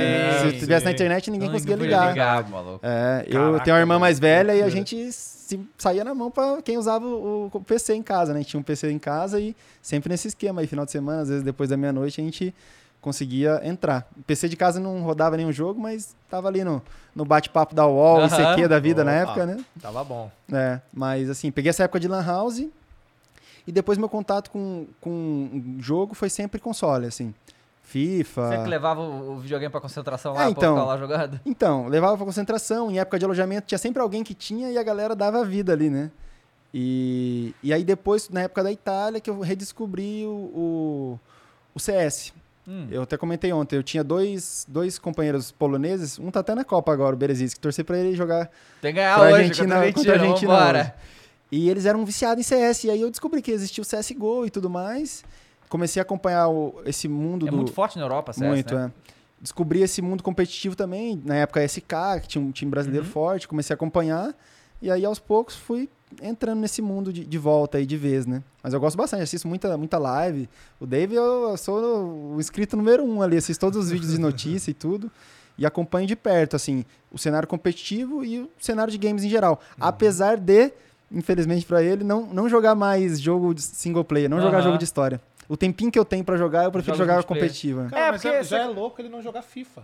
É, né? Mas deu uma parada. Eu, na época da Itália eu jogava muito. Porque pra jogar CS lá, de- mesmo depois que eu voltei a jogar, era meio troll, assim, a galera do servidor europeu. Os Ah, russos, turco, e a comunicação toda em inglês. Eu tava reaprendendo a jogar, então, assim, pra mim era mais cha- chato de jogar. E eu era viciadaço no FIFA. A Ultimate tinha ali, nossa, eu dava vida. E eu tinha sempre contato com a EA, a EA me mandava minha cartinha pro player dentro do jogo, que era tudo 99, Ah, eu maneiro. adorava. E eu concentrava com o Bruno Fernandes, que tá na Aham, Copa também, aham. na época da Sam. Pô, a gente jogava Ultimate, tinha Weekend League, nós dois juntos. Cada tempo, cada primeiro tempo eu jogava, segundo tempo ele jogava. A gente gostava muito. E aí depois deu uma parada. Depois que eu voltei pro Brasil, joguei menos. Joguei mais CS, aí depois agora que veio o Valorant, mas Curte Valorant também? curto. É o- o o- jogo- hoje é o jogo que eu jogo, é o Valorant. É. Por exemplo, o CS eu sempre joguei e minha mulher nunca se interessou, nunca pediu pra jogar nem nada. E o Valorant não, o Valorant ela joga hoje comigo, a gente brinca em casa, então. Pô, legal. Mas Ei. você tá streamando alguma coisa? não, já? ainda não. Tenho a vontade, mas não sei se eu tenho a coragem, assim, a galera de encher muito o saco, Ah, assim. é, Pô, o cara é jogador de futebol. É, mas, né? mas é que tá, eu, eu tô no meu momento de hobby, eu não quero. Exato, Ah, não, tá, eu entendo, tá, não, eu entendo Momento de distração. Tá certo, mas eu tá tenho vontade. Meu setupzinho lá em casa é, é, é maneiro. já tem um exemplo bom aí. O técnico da Espanha é streamer, É, então, Tá da mandando aí, é. ó. Então, ele trabalhou na Roma. Na verdade, quem me aprovou, quem aprovou minha contratação na Roma foi o Luiz Henrique. Ele Ah, estava é? na, Legal. na, na Roma na época. E aí depois ele acabou não continuando. Quando eu cheguei, ele já não estava mais. Mas a galera sempre falou muito bem dele lá e é diferenciado, assim, um cara mesmo visionário, assim, fazia coisas diferentes e tudo mais. Né? E é assim, mas esse negócio de jogo multiplayer, cara, eu sei como é que é, porque eu tinha uma época que eu também tava, assim, insanamente atolado com muita coisa, também não tinha muito tempo é, pra, pra fazer, tipo assim, pra jogar videogame fora trabalho, entende? Tipo, ho- hoje eu consigo, mas tinha uma época que eu não conseguia. E os jogos multiplayer eram bons também por causa disso, porque, cara, você entra, joga e sai, Sim. acabou, você não precisa ficar 30, 40 horas pra terminar um jogo e tal. Mas na verdade eu gosto disso, entendeu? Tanto que eu mudei a estrutura que eu faço pra eu voltar a jogar esse tipo de coisa. Mas pra, pra trabalho e tal, isso funciona. Tipo, na época do PUBG, né? É, na época, o PUBG ainda tá, né? Mas eu, que eu, é, eu não precisava pensar. Ligava lá o PUBG, todo mundo igual caindo lá e a gente joga, vai, se né? mata e vai, né? É, eu gosto muito. Você já chegou, chegou a jogar Warzone? Warzone eu nunca joguei, mas assistia já a galera Nossa, jogando. Eu adorava. Eu acho muito rápido pra mim, aquela muito galera rápido, é muito deslizando, aquela rápido. loucura ali. Eu Diminuiu lembro que o Tietchan era viciado lá no Ah, Galo, é? ele jogava direto no, no Play. Ele O- tinha a maletinha aquela, sabe? A galera no Aham. Galo lá joga, o Guga joga, eu sei que ele joga bastante. Aqui já é o play embutido lá. É, aquela Uhum. a galera joga aquilo ali, joga aquilo ali direto. Mas É. assim, eu gosto de assistir, mas pra, pra jogar acho muito. É, eu Battle Royale, E eu não gosto do, do spray, o spray, Aham. o tiro do, do COD, não gosto tanto assim do sprayzinho. Sim. Mas teve uma época que eu joguei, assim, na época da Roma, a gente era, entre os brasileiros, a gente tinha comprado na concentração um projetor. E tinha uma paredona Puta, branca, caraca, assim. maneiro. E a gente jogava o multiplayer dividido em quatro no Pô, mesmo PC. demais. Aí a gente, pô, jogava aquele que se morrer cinco vezes, é, perdeu, né? Aham. Pô, isso aí era uma loucura. Era legal demais, gente jogava assim. você gosta de montar setup, Eu gosto. montar um hardware legal. Eu sou, eu tô meio viciadinho É em mesmo? hardware, assim, esses mesmo? hard high-end, assim. Aham. Comecei, peguei agora um, um in-ear, né, um fonezinho in-ear, parei de usar headphone que tava, Tava, me incomodando um pouquinho. Qual que você usava, você lembra? Eu tava usando, eu tava usando o último Razer sem, Tá. sem fio. Uhum. E aí agora eu comecei a pegar um in-ear, assim, É. mas eu tô bem, tô bem viciadinho no, no, no setupzinho Ah, high-end, assim. Eu te dar a dica. Tem um não monte de se- mousepad. Não sei se você já tem. Fala É. do fone, vai. Não, Fala. não foi não, é a cadeira. A, cade... Mas A cadeira fone é. também. Ontem eu sentei a primeira é vez. aquela. Ontem o Diogo falou, é, Pode pegar. cui- cuidado que tu Pode vai pegar. viciar. Não, não, Só pode pegar. ficar 100 dias ali, É. você não vai Cara, sentir aquilo nada. ali é bizarro. assim, Meu cunhado é- tá querendo pegar uma daquela ali também. Porque, eu tô... porque essa cadeira é a minha marca dessa aqui, que é a Herman Miller. Sim. Eu nem conhecia essa porra dessa Miller. Aí o Igor, né, que me falou dessas cadeiras, foi, pô, maneiro. Aí eu fui dar uma olhada e tem uma loja aqui em São Paulo que é uma revendedora, porque eu não tenho e-mail com a loja Miller. Aí eu fui lá e falei, cara, isso, isso aqui tá diferenciado, realmente. Aí a Miller, por coincidência, entrou em contato comigo, falando que tinha cadeira em parceria com a Logitech e tal, não sei o quê. Aí eu falei, toma aí. Eu já Quer tinha uma? visto, Toma. mas nunca tinha sentado nela, não tinha experimentado Cara, é, ainda. é uma coisa de Eu louco. gostei. Eu que fazia mas eu sou, é- eu sou chatinho também. Eu jogo com aquele apoiozinho de pé pra Sim. encaixar a lombar. Ih, Até porque eu não vou rapaz. ficar cheio de dor, né? Eu ficar Claro, não jogando. pode, né, Ah, eu posso, futebol, é, eu, então, mas eu tenho um monte de mousepad lá, desses mais caros. grandões, é, assim, eu né? tenho mouse pra caramba. Minha mulher, tô até olhando ali, mas todo dia eu chego um mouse novo lá em casa, um teclado. Eu gosto bastante dessa parada, assim. Ah, mas é gostoso, cara, porque você vai passar muito tempo ali. É, E então. a cadeira é primordial Sim, pra Primordial, cara. Sim, sim. Não, é Não, eu, é eu essa tá coisa de conforto. Teve um treinador meu na Inter, um treinador que eu esqueci de falar, que é o que nacionalidade também não italiana, que foi um treinador holandês, que era um cara que eu adorava na infância, eu via muito jogar, que era o Frank de Boer. Aham. Eu Da trabalhei 94, né? Isso, eu trabalhei com ele lá na Inter. E ele uma vez falou uma coisa pra gente que eu já tinha pensado nisso, mas assim, que fez totalmente total sentido pra mim, que é o seguinte, que nessa coisa de conforto, né? Ele falou assim, gente, vocês têm que investir na cama de vocês, ele falou. Porque oito horas por dia, em teoria, Aham. você vai passar na cama, que é um terço do seu dia, ou seja, um terço da sua vida você vai passar ali.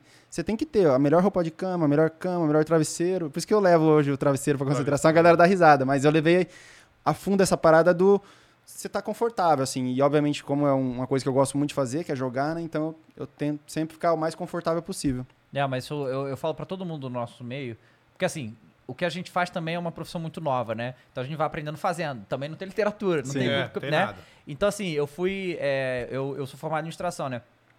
E aí o período que eu trabalhei em empresa, eu via muita galera da segurança do trabalho e via algumas palestras e falando como é importante o conforto e tal. Eu achava engraçado que eles falaram como é importante o conforto, mas o os equipamentos lá que a gente não eram os melhores pro conforto, não, mas tudo bem. Mas... Aí depois que eu saí, eu comecei a pensar nessa porra. E eu falei, não, vou... e eu invisto muito nisso, né?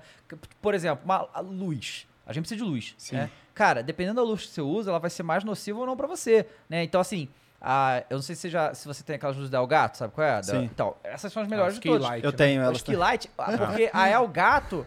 Porque o que acontece? Antes disso, a única luz que tinha era a luz de TV. E a luz de TV para um lugar pequeno como um quarto é horrível. É- não é horrível, ela vai funcionar. Sim. Mas ela vai deixar cego, ela vai Sim. esquentar. E aí a Elgato fez essas luzes. São ótimas. Então, assim, quanto mais pode investir pra te deixar confortável Sim, no eu jogo sempre, jogo importante. sempre de óculos também, que É, dá um descanso também, pro jogo olho e tudo. óculos. Não, Aqueles eu- laranjão? Não, é Ou um normal, mas normal é que que é, um, faz a que é de descanso, é. É, então. Ele é, é- rebate aquela, não, dá- não deixa aquela luz azul e tudo, É, né, porque do isso é uma coisa que, que muita gente não sabe, mas você ficar mexendo em celular antes de dormir, isso prejudica o teu sono. Também, é. O Eu, eu sono. assisto muito vídeo dessas É, paradas também, sim. gosto bastante. Eu adoro o vídeo de setup. O vídeo, os vídeos do Dave eu vejo tudo. Setup. Eu não sei Setupzinho. como ele não falou do fone. É, eu Ele- gosto ele do, ia do falar. Astro. Do Astra eu já usei uma vez na do BGS. Astra, em é. 2018, quando eu fui, eu falei, caramba, esse som aqui é absurdo. É eu tava até jogando é. COD lá na BGS. Eu falei, caramba. Pô, mas Dá aí pra ouvir alça, tudo. né? Aí vai bagunçar o cabelinho. É, não, não é nem isso, Aí mas é que tava, tava ficando um pouquinho de Aham. dor de cabeça, É. assim, de, dele- do apoio, né?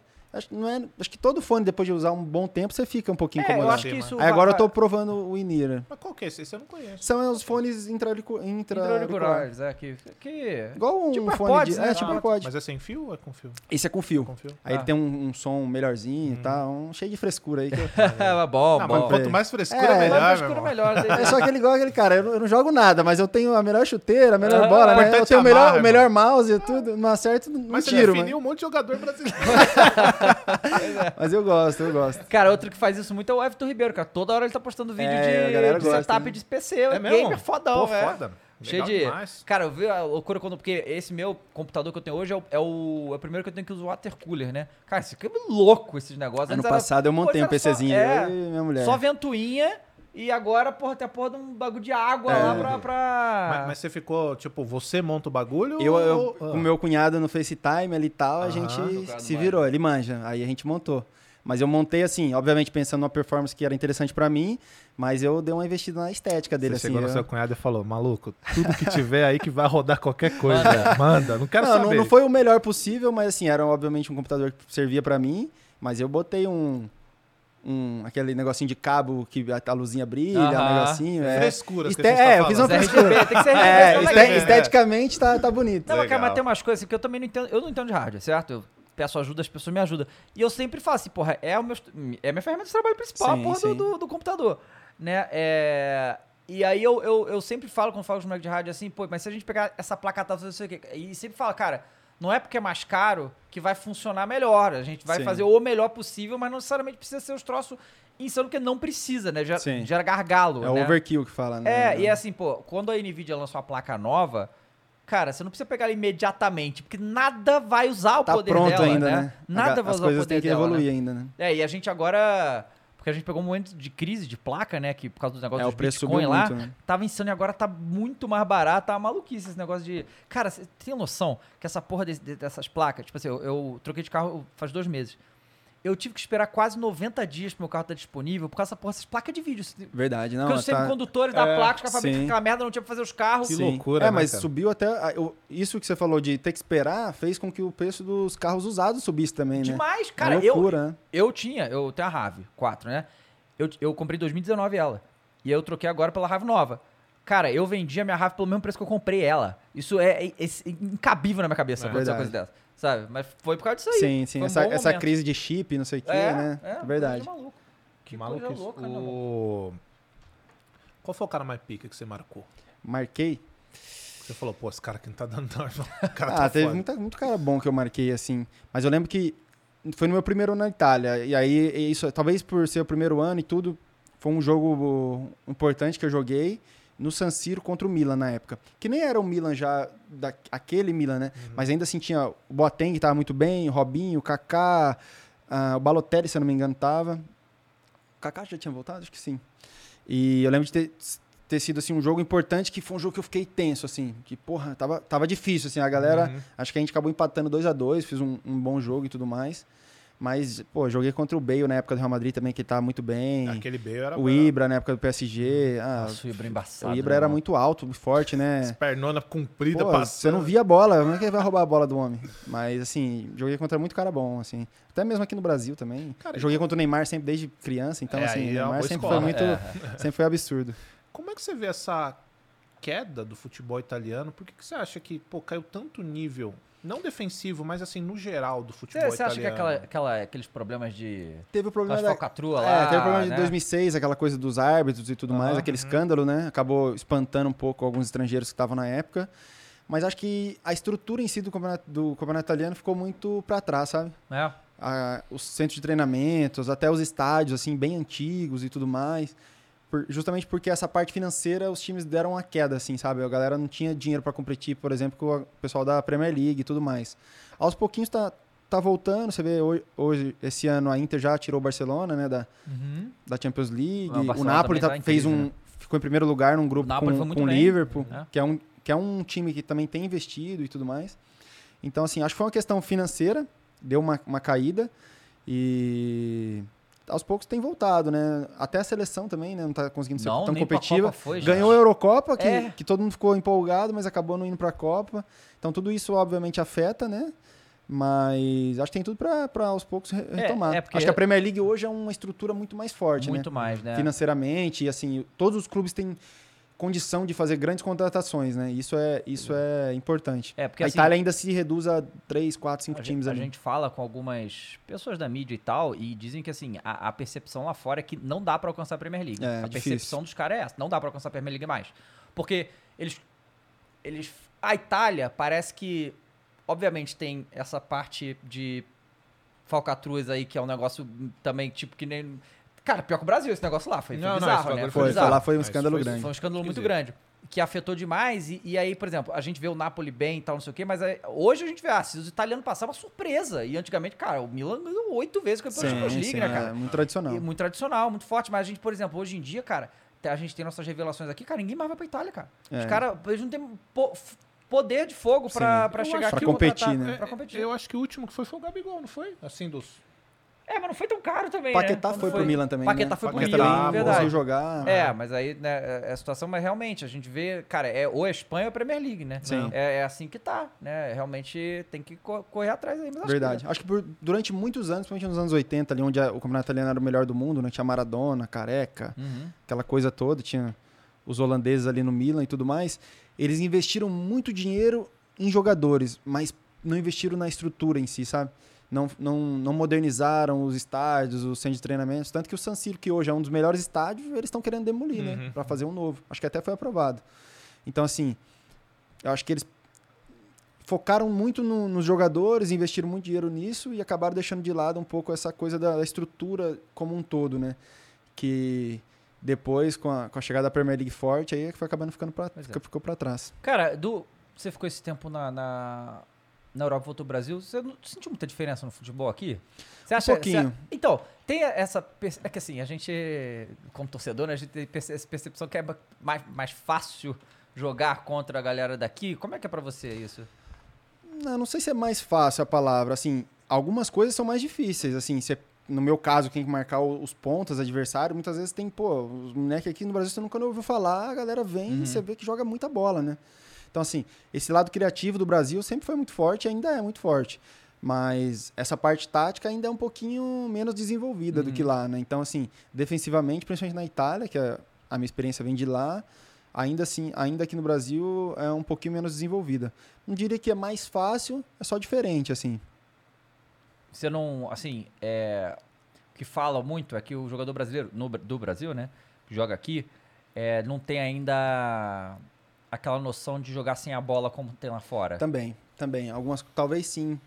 Cai nessa coisa da intensidade, né? O cara tá sempre em mov- movimentando, jogando muito sem bola. Eu vejo muito no Brasil o seguinte: nossos meias, nossos atacantes são extremamente talentosos, assim, são de nível mundial, mas que jogam sempre com a bola, assim, quer a bola para daí desenvolver o jogo. E muitas vezes o movimento sem bola, mesmo que você não receba, você abre espaço para outro e tudo mais. Eu acho que tem muitos jogadores, exemplo o Flamengo mesmo. Pô, você vai marcar o Flamengo, velho, é uma movimentação constante. O Gabriel, o Gabigol faz facão para lá, para cá, eles não mantêm muita posição no ataque, né? O que dificulta. Acho que isso é que o jogador brasileiro precisa trabalhar mais, assim, movimentar sem bola, mesmo que você não recebe, você abre espaço para outros e até jogadas em profundidade. Ontem, ontem, quando foi que o Uruguai jogou que o Arrascaeta perdeu um gol? Foi no- numa, uma jogada assim, do que ele se do Brasil, né? é, ele Foi se movimentou, seis- ele se movimentou assim para receber a bola Segunda, nas costas da segunda. zaga assim e tal. O Marcos Leonardo é um atacante que eu vejo que no Brasil faz muito movimento sem bola, então acho que aos pouquinhos a galera aqui também já está tendo esse conhecimento, está sendo trabalhado dessa maneira para chegar no nível que tem lá, mas ainda assim lá é um pouquinho mais avançado nesse sentido, até porque eles não têm a criatividade e a qualidade nossa para fazer as coisas com a bola, então eles se viram sem a bola. O... Você tá acompanhando a Copa, tudo? Sim, tô vendo. Você, você curte ver? Porque tem vários jogadores que a gente falou aqui que eles não curtem ver futebol. Você É, eu curte ver gosto, futebol eu ainda, gosto. acompanhar. Acordando todo dia 6h50, É, tá despertando pra, pra, pra Tá assistir. eu, também faço. Tá o povo aqui é preguiçoso, cara. Não É, acorda sexta- não, eu tô vendo jogos tava, sexta manhã, acordando. tá? De vez em quando não vou mentir que dava uma pescada, Você- né? Num jogo filho, Eu, eu libero. Agora. Mas eu tava assistindo, tô acompanhando bastante. É, e você não pensou em ir lá não? Assistir lá do Catar? Não, como eu falei, eu quis ficar aqui mais perto da família, em casa, mas tô acompanhando de perto, assim, tô, tô vendo, tô vendo tudo. E até o, o preparador físico do, do Galo, um dos preparadores físicos do nosso staff lá, o Ricardinho, mandar até um abraço pra ele, me mandou um perfil que tá fazendo um acompanhamento físico da Copa, né? Ah, legal. ver o- os quilômetros percorridos, o número de sprint em alta intensidade e tudo mais. E aí cai naquilo que eu falei da, da questão de temperatura, logística e tudo. Porque se você vê os jogos das 7 da manhã, que são os jogos da 1 da tarde lá, o, nível o, a- o nível físico ele é muito, mais, é muito abaixo dos, dos outros jogos. Muito assim. quente, né? Muito quente, assim, a distância percorrida ela é menor, a intensidade é muito menor. Agora você imagina no Brasil que a gente joga o ano todo quase com calor, né? E com viagem e sem descanso praticamente, né? Então eu, eu lembro de ele ter me mandado o jogo do o primeiro jogo da Argentina, o Messi correu 7 km, acho, no jogo todo. Caramba, 7 km, isso é quase que se corre num tempo, né? Uhum. Você corre na média ali 5 km e pouco, 6 km no primeiro tempo, né? E aí eu tô fazendo esse acompanhamento também físico de curiosidade, né? Pra ver como é que tá o nível, que ali é o nível máximo, né? A Copa. Mas eu percebi essa, essa diferença entre os jogos que são de dia lá no calor com os jogos à noite. Onde a galera tá correndo 12. O da Argentina, do primeiro jogo, se eu não me engano, quem correu mais foi o Depou, correu 10 km e meio, mais ou menos. Que tá numa média que a gente tem aqui no Brasil, Aham, que mas é aí 10, também, tam- 11. Também explica esse desempenho pífio aí da É, Argentina, né? Também, ser mas também, você vê que eles sentiram, Aham. assim, fisicamente também, né? Não só tecnicamente. E essa- Tanto que eles fizeram um bom primeiro tempo, o segundo não tanto, né? Essa parada da distância percorrida tem muito nos treinos europeus Também. também, né? Aqui no Brasil também. Hoje a gente treina com, além do GPS, que a gente usa um coletinho com GPS que pega toda a sua Não dá movimentação. fugir, né? Não dá. Não dá pra não tirar o sossego. Todo mundo tá correndo 5 km, você não pode correr 4, 3. Você fala, epa, você tá enganando aí. Hoje em dia não dá pra enganar ninguém. O treinador recebe essas informações Recebe, todas? recebe. E a gente também. no- no- Hum. Todo dia a gente recebe o relatório do dia anterior. Então tá lá. Tem a, a classificação, vamos dizer assim, né? De, aí não só a distância total, né? Mas de intensidade, metros feitos acima de 20, de 25, número de sprint, número de desaceleração. é- são várias estatísticas. E a gente treina também com drone. Hoje em dia aqui no Brasil também. Ah, no Brasil Vê toda já? a movimentação tática, tudo. É tudo. No Atlético, eu posso Mas isso- garantir, mas é isso é tudo filmado. De todos os. É do clube ou é de cada técnico? É do isso? clube. É do clube. Legal. Tem a galera do staff de análise, análise que eles filmam todos os tipos de treinamento. Caralho, maneiro. E, cara, o, você tá falando negócio de coisa física, eu lembro do Hulk, né? Que é impressionante a estamina física desse cara. Porque assim, ele tá com o Impressionante. quê? 36 anos agora? Acho que sim. Maluco, é. E ele é grandão, né, Sim. Que o cara não cansa, cara. É, Sim. não é, é, Era é pra uma- ele ser pesado, ele é não pra é ser pesado. ele não é, né, Não, cara? é muito forte, fisicamente é um animal, né, cara? Nossa, impressionante. E aí, é, com um físico desse, a técnica que ele tem, né, ele faz a diferença mesmo, não o tem como. Bovajar não tava jogando na China, vai voltar aí, o cacete. Os caras que estavam na China estão jogando bola pra cacete aqui, cara. O Renato Augusto também, né? O- Sim, sim. Os caras, assim, é porque o, o- Acho que foi o Hernandes que veio aqui, né? Você não, chegou, você não foi pra China, né? No- Não, não. O Hernandes, quando ele veio aqui, ele falou que lá na China. Foi o Hernandes que falou isso, Matheus? Que ele que joga outra. Matheus, tá aí? Não. Então não, então esquece. Mas acho que ele falou que lá na China eles jogam algo parecido com futebol, né? Ver futebol. E ele falava que a grande diferença dos times eram os- jogadores chineses, né? Porque. Ah, os estrangeiros acabavam sendo bons no nível ali, mas o que fazia diferença era a maioria, né? Que eram Claro. chineses Sim. lá, né? E fazia, mas, né, que a gente tem essa impressão que lá é menos intenso, provavelmente é mesmo. Mas, cara, o cara Deve que ser um joga pouquinho, bola, não duvido que joga, seja, cara. mas vai se adaptando. O Hulk no início ele teve um pouquinho de dificuldade, que ele tava três, quatro meses também a- Uhum. sem jogar, né? Mas depois que ele entrou em forma, cara, que ele arrebentou em 2021 e até ano passado também fez 30 gols, se eu não me engano. Foi, é. É, sim. ele aqui no Brasil, cara, difícil assim. Não, não, são poucos jogadores que, que têm a, a capacidade de fazer a diferença que ele faz aí. Uhum. É, e aí entra o o craque, né? Porque assim, a gente vê muito jogador voltando da China, da, da Arábia e tal, e o cara vai mal aqui. Só que é, caras como o Hulk, o Renato Augusto, esses caras eles se readaptam, né? É, sim. Tudo bem, você tá num ritmo mais lento aqui, mas quando o cara chega aqui, vira a chave e fala, pô, agora eu tenho que jogar bola. tem um E o período, Renato fez isso. tem um viu? período de adaptação, mas É. o cara, ele tem a, a qualidade ali, ela É, o foda, é, aparece. o foda aqui é, porque, cara, esse ano, esse ano, tipo, esse 2022, foi praticamente um ano inteiro você jogando quarto domingo. Sim, foi um bastante, porque inteiro. teve que ser um pouquinho mais curto, né, Por causa da Copa. Aham. Então, assim, no final agora a gente teve mais, assim, tempo, porque a gente tinha sido eliminado das Copas, né? Uhum. Então a gente teve um tempinho a mais pra treinar, mas antes disso foi quarta, domingo, quarta, domingo. E aí, às vezes, você pega essas viagens de Libertadores, aí a gente jogou contra o Emelec mesmo, nossa, no Equador, Tolima, na Colômbia, que é, pô, é papo de 6, 7 horas de viagem de avião, mais não sei quanto de ônibus, e fuso horário, e não sei o quê. Complicado, assim. Você já chegou a jogar na altitude aqui? Não. Eu joguei, máximo que eu joguei foi 2000 e alguma coisa. Já foi, Já foi? já Já foi chatinho, é. já dá uma abafada a mais. A galera que jogou a 3 e pouco, 4, fala que você subir uma escada, você já tá. É igual Mas quando você volta de Covid, oxigênio? né? Eu, quando voltei do Covid também, fiquei um mês que a respiração parecia que tava na altitude. Levou os oxigênio lá, as paradas? Pra... É, a galera leva, né? Hoje Leva, em dia. E hoje em dia, normalmente, os clubes eles ficam num nível mais baixo e só na hora do jogo sobe pro, pro nível mais alto, né? Onde é o estádio e tudo mais. Uhum. Que eles dizem que tem uma adaptação melhor. É, é melhor do que você já ir horas antes, né? Uhum. Ou você vai muito antes, papo de, sei lá, duas semanas antes, ou você sobe na hora do jogo e é menos pior, né? O efeito da. Cara, existe uma. Mais uma vez, se não quiser responder isso, não precisa, tá? Mas hoje existe muito o negócio de casa de apostas, certo?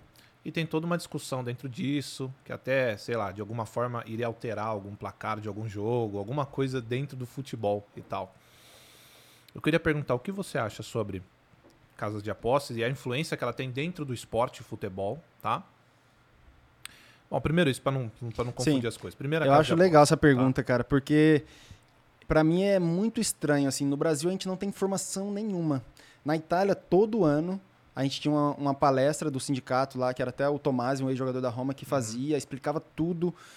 E na Itália, é o seguinte, todos os jogadores, eles são proibidos de apostar ou de... Ah, mas aqui também. Assim, de- mas a gente não tem essa informação. É, mas- Nunca mas ninguém não- falou que aqui no Brasil é proibido. É, mas, mas não pode. Mas é, né? Aham. Então, assim, lá eles tinham, assim, justamente porque já tinha acontecido muita coisa, né? Dos jogadores serem punidos, serem banidos até, tomar suspensão de anos. Então, assim, lá eu sabia que era proibido apostar em todo jogo de futebol. Não só do campeonato italiano, mas também dos campeonatos estrangeiros. Só os jogadores são proibidos ou toda a que comissão? todo mundo todo Acho que todo mundo, clube, acho que no todo mundo dentro do Tá. clube, né? Mas assim, jogadores, eu sabia que eram proibidos. tá. Você até poderia apostar em um outro esporte, num basquete da vida e tudo, mas eles diziam que era melhor evitar. Aham. Então, assim, é, já na Espanha, uma vez até o Neymar que me falou que assim, eles eram proibidos de apostar no campeonato espanhol, nos campeonatos que os times de lá estavam envolvidos, mas num campeonato brasileiro da vida não tinha problema nenhum. Então, assim, eu acho que aqui no Brasil ainda não está explícito, assim. Eu acho que falta essa informação. Talvez o sindicato dos jogadores, talvez as federações poderiam fazer uma palestra e realmente, assim, é, expor mesmo essas coisas. Ó, é proibido fazer isso, se é só aqui no Brasil, se não é.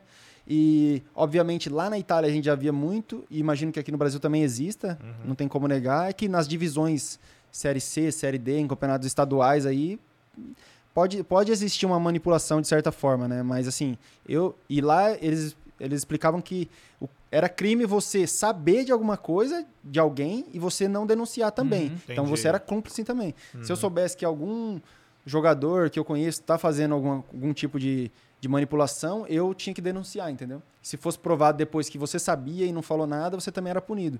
Então acho que falta no Brasil essa informação e é uma coisa relativamente nova isso no É, Brasil, né? novo, Lá na Itália já existe há muito tempo, então eu acho que a CBF ou as federações elas poderiam organizar uma palestra para instruir os Informar, jogadores, Com certeza. principalmente muito o- forte. os jogadores das divisões menores que às vezes estão mais expostos a, a algum tipo de, a- de aproximação de, Uhum. de algum apostador, né? Claro. E ó, você que tá vendo aí, meu amigo, jogador não pode, mas você pode. Exatamente. Pode profetizar aí e fazer a sua na Bet Nacional, Não, tá? com certeza é divertido. Claro, né? Mas é, assim, o, o jogador ele, ele tem Não que ser pode, informado não, para justamente não. Na Copa mesmo, sei lá, Tunísia e. É. Pô, Sim, isso sim. deixa muito Sim, mais sim, interessante o jogo, né? divertido, E a outra seria, cara, que a gente sempre tá falando. Assim, a gente tá falando muito sobre SAF no Brasil, tá? É uma febre, isso tá acontecendo muito. E os clubes estão se reorganizando graças à SAF. Muita gente acha que é a saída, que é a salvação. O Marcelo Paz, presidente do Fortaleza, veio aqui e disse que pô, qualquer empresa pode quebrar, SAF, não importa. Pra você que joga, jogador, você tá num clube que é, num clube que é SAF, te dá uma segurança maior do que um clube que tem os meios tradicionais no futebol? Difícil falar. Difícil falar porque acho que é uma coisa muito nova ainda, né? Uhum. A gente não, não viu na prática como é que vai funcionar. Eu, por exemplo, tô no meio de um, de um, de um acordo com o Cruzeiro, que Uhum. hoje virou SAF, e aí a gente não sabe se a dívida, a SAF vai Hum, cumprir com a isso. dívida Uhum. antiga e tudo mais. Então acho que é uma coisa ainda que tá todo mundo ainda esperando para ver como é que realmente na prática vai funcionar, né? Mas acho que no sentido de mais segurança ou não, diferente, assim. Só, só quem tá hoje numa SAF pode dizer o que mudou e o que não, né? É, porque o que você tava virou, né? E o, e o Atlético está prestes, né? É, tem Pelo que a gente tá É, né? tem notícias de sim, né? Mas, assim, por enquanto a gente não sabe de nada. Legal. Entendi. E a 2023, cara, como é que tá aí pra pensar pra, você- pra, pra ir pra ganhar tudo? Porque no Brasil é foda, você tá no time grande, você tem que ganhar, né? Sim. Se você não ganha, não presta. Não presta, né? É. Sim. Então, nesses dois anos de Atlético, a gente conquistou cinco títulos, Uhum. né? Tem sido maravilhoso. Os dois anos foram muito bons. Obviamente, 2001, muito, 2021 muito melhor do que o, do que o ano passado, do que esse ano. Mas a expectativa é alta, assim. A gente tem esse compromisso da pré-Libertadores logo no início, que é uma responsabilidade grande. A gente é o nosso primeiro objetivo, com certeza, né? Passar para essa fase de grupos e e aí ver esse desenrolar, né, do ano. Acho que nesse momento é difícil a gente fazer uma projeção para o Campeonato Brasileiro, que inicia só Uhum. quase no meio do ano, até para uma Libertadores que a gente tem que primeiro passar para a fase de de grupos. grupo, né? Então, assim, acho que esse primeiro objetivo nosso é. O foco vai ser completamente essa pré-Libertadores. Já aí procurar saber daqui a pouco quem vai ser o adversário, né? E tudo mais, e focar Esse- nisso. Obviamente tem o estadual, que já Aham. inicia em janeiro.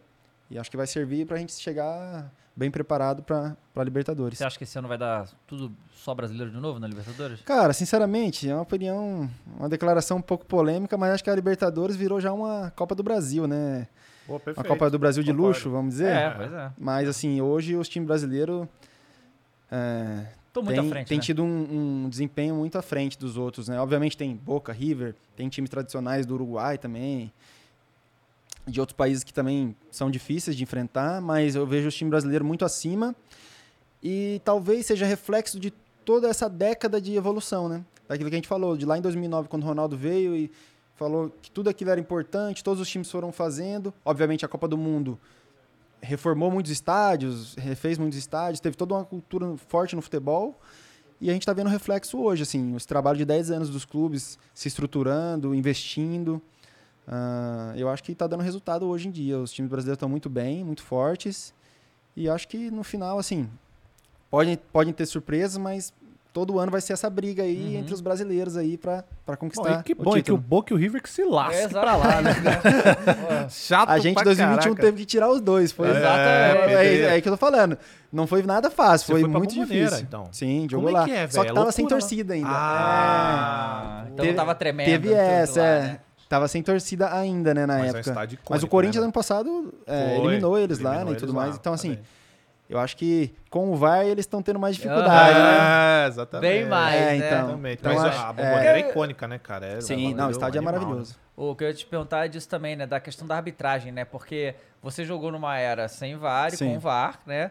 E você foi na Itália também, que teve a situação com o árbitro e tal. A arbitragem lá na Itália é muito diferente aqui do Brasil também? Ah, cara, eu acho que é parecida. É. Tem sempre essas polêmicas e tudo, Tudo mais. Eu ruim, lembro né? de lá nos programas esportivos eles faziam a classificação e aí a classificação sem os erros da arbitragem. Nossa, como seria? essa lá. É, tinha, cara, era uma coisa louca. Lá os caras vivem o futebol assim, como aqui no Brasil, né? E acho que é parecido. No fim, as polêmicas elas existem. É, o VAR veio aí pra melhorar tudo isso, né? A gente espera sempre que seja mais rápido, né? Mas assim, acho que polêmica vai ter sempre, né? Reclamações vão ter sempre, mas É, que assim, a gente tem um. A gente tá vendo esse VAR novo aí na, na Copa, né?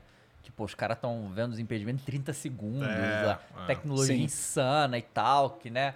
É, que, que até o queixo do Pedro pode dar impedimento, né? Então tem que Sim. tomar cuidado com É, essas então, coisas aí. é porque assim, no- o que a gente sente no campo, a diferença que a gente sente de um árbitro pro outro ou de um jogo pro outro no campo é são coisas que talvez na TV ou, a- ou os torcedores, a galera que tá de fora, não sinta. Porque a gente sente a diferença em jogadas assim, simples. Por exemplo, a gente jogou um jogo no Morumbi contra o São Paulo e depois jogamos um jogo no, na Arena Corinthians contra o Corinthians com o mesmo árbitro.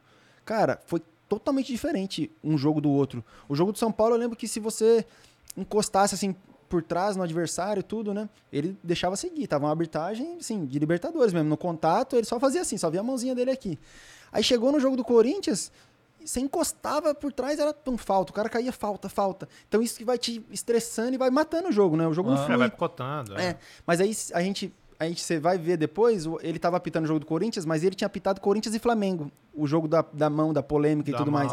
do Então ele tinha sido. É, ele tinha sido extremamente cobrado por aquilo. Então talvez ele já tava um pouco condicionado a apitar Ah, mais essas faltas, essas coisas aham. todas, né? Pra segurar mal o jogo, pra ter menos É. problema pra ele depois, né? Sim, porque no final do dia ele é um ser humano também. Ah. Ele, ele é condicionado por fatores externos, não tem como, né? Não é uma máquina.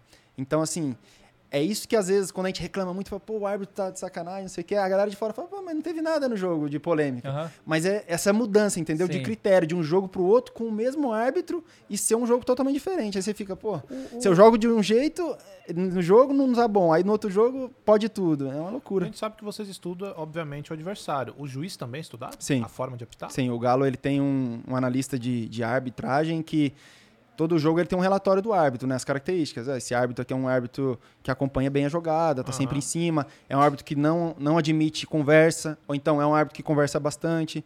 É um árbitro que é mais disciplinador, dá mais cartões. A gente tem todo, assim, o histórico do árbitro, né? A média. Também. Também, é maneiro. É, o Galo tem, o Galo tem uma, uma, um- uma estrutura muito boa, cara. E é, e é assim, é um profissional de qualidade, esse que faz as análises do- dos árbitros. É bacana. E é aquilo, são informações que pode parecer banal, mas que ajudam, né? Você Claro. sabe que o árbitro não é um cara que, admi, é, que admite muita indisciplina e tudo, você já vai saber. É importante também sempre saber o nome do árbitro, falar com ele pelo nome e tudo mais, sempre com respeito, né? E conhecer também o estilo de jogo dele que, que faz diferença no fim ali Você da foi jogar na arena, né? Jogamos. Lotado. Lotado. E É a um estádio, um estádio, um estádio e a saudadezinha? maneiro. Bateu não? Bateu Ali não? me Bateu não? emociona jogar ali porque é. o estádio. Eu morava ali, né, cara? É, onde foi é. construído o, a arena. Uhum. Então, assim, sempre que eu joguei ali, foi sempre emocionante. E eu ainda tô invicto ali, então tô gostando. Aí, aí, tô gostando. Não é fácil, lá. porque o Corinthians tem um desempenho, É, tem um é, lá, percentual alto de lá, vitória é. altíssimo. É. Mas por enquanto, É. tô invicto ali. Cara, e essa parada. Porque assim, uma coisa que eu fico louco com esse negócio de, de arbitragem aqui na, na, na América do Sul, né, no Campeonato Brasileiro. É que, porra, na Libertadores não tem VAR na fase de grupo e tem VAR É, depois. isso aí né? foi um É- absurdo, É um cara. campeonato com duas regras Mas diferentes. agora vai ter. Ah, vai ter? Vai ter. Eu, eu li Ah, em algum legal. lugar que vai ter. Não existe. A competição de mais, maior importância no continente não tem o VAR na fase de grupos. Problema de dinheiro não é, né? Pô, Pelo tá amor de de Deus. Não, mas é isso que é como é alega. Ah, não dá pra levar. Não Porra, dá um cacete, dá, irmão. cara? Os caras- Pô, a Série B do Brasileirão tem, como é que Não não, é, vai ter, bicho. cara? Ah, isso é um Cara- absurdo. Eu, eu, quando, quando eu vi esse ano que não ia ter na fase de grupos, eu até tuitei isso aí. Falei, cara, isso é um absurdo. Não existe. E aí eu li em algum lugar que eles vão que eles vão colocar esse ano. É igual o Campeonato Carioca. Não tem VAR, só tem VAR nos clássicos. É, Tipo o assim, Campeonato Mineiro tava assim também. É muito louco isso, né? Que louco, é Brasil, né? Não, porque assim, olha só. Se, vo- se você justificar assim, porque acontece? A Federação do Rio não tem dinheiro. É, Assim, tá há dois anos no campeonato estadual sem, sem os clubes receber premiação. Não recebem. Sabe? Então, é bizarro. É, isso. outra opinião forte que eu tenho é que o Campeonato Estadual já passou da hora, né? De...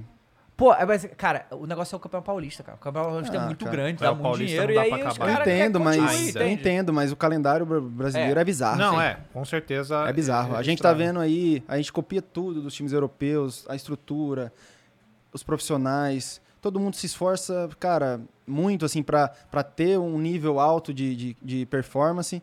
E os caras não evoluem o calendário, cara. Uhum. Eu acho que é absurdo, assim. Eu já, já falei isso várias vezes. Eu acho que o campeonato estadual, ele. Os times que competem na Série A do Brasileirão, eles não deviam participar. Uhum. Você imagina que Mas nem a gente vai se nas- apresentar no na- início de janeiro para treinar de vez, assim. Alguns times até não se apresentam antes, em dezembro, como a gente. Mas você imagina que se os times se apresentassem em janeiro para começar uma pré-temporada, e aí no final de fevereiro, que é quando inicia a Libertadores, iniciasse o Brasileirão. Você imagina? Uhum. O Brasileirão desde fevereiro até ali final de novembro, dezembro. Você espalha, cara. O Campeonato Mineiro esse ano diminuiu até uma data. A gente vai ter 14 datas. Então, assim, são 14 datas que poderiam ser de um Campeonato Brasileiro. Então, assim, eu, eu acho absurdo, assim. Na minha opinião, eles tinham que encontrar um jeito de... Porque muito se fala dos clubes menores, né? Como é que eles vão sobreviver e tudo mais. Mas você vê relatos de jogadores que jogam nesse clube também, os caras têm um calendário de três meses. O cara assina um contrato de três meses. É óbvio que é uma vitrine, o cara pode aparecer e tudo mais. Mas eu acho que em vez de você fazer esse campeonato estadual, talvez seria melhor você começar o campeonato nacional já no início, espalhar ele durante o ano em datas é, que, que a- o estadual ocupa, e você fortalecer a Série B, a Série C, entendeu? Eu acho que o cara que ele tá aparecendo hoje no Campeonato Paulista, ele pode aparecer também na Série B. Você dá uma atenção maior também para a Série B, investe e tudo mais. Eu acho que o campeonato estadual é absurdo. Como você falou, o Campeonato Paulista é ainda um campeonato de um nível muito bom, mas Os outros, cara, eu acho que. É, porque o Campeonato Carioca é basicamente. É, são os quatro. E o resto tudo Série D, sabe? É, então. É, O Paulista tem isso aí também. é, mas o Paulista tem bastante na Série B, né? E tem, bastante Série A. Paulista é- Não, e tem clube no Paulista que monta o elenco Só Paulista, Paulista, e exato. depois Sim, é o que eu falei, então. faz todo mundo. É, Isso eu é acho, muito louco. eu acho que deveria, de- eles deveriam encontrar uma maneira aí de, de acabar com, com É, os estaduais. Não vai ser ano que vem, né? Não, não vai É, ser. Isso aí É, vai ano- demorar. Ano que vem não vai ser. Mas eu confesso que assim, eu concordo plenamente com o que você tá falando. Acho que tem, mas me dá uma dorzinha de pensar que não Não, vai ter faz parte da nossa É, cultura, faz faz parte, do louco, futebol claro. e tudo É, mais, mas sim. assim, se você, Concordo, se você concordo. pensa num desempenho melhor, num- é assim, é inevitável que tenha que acabar um dia. Bom, Dodô.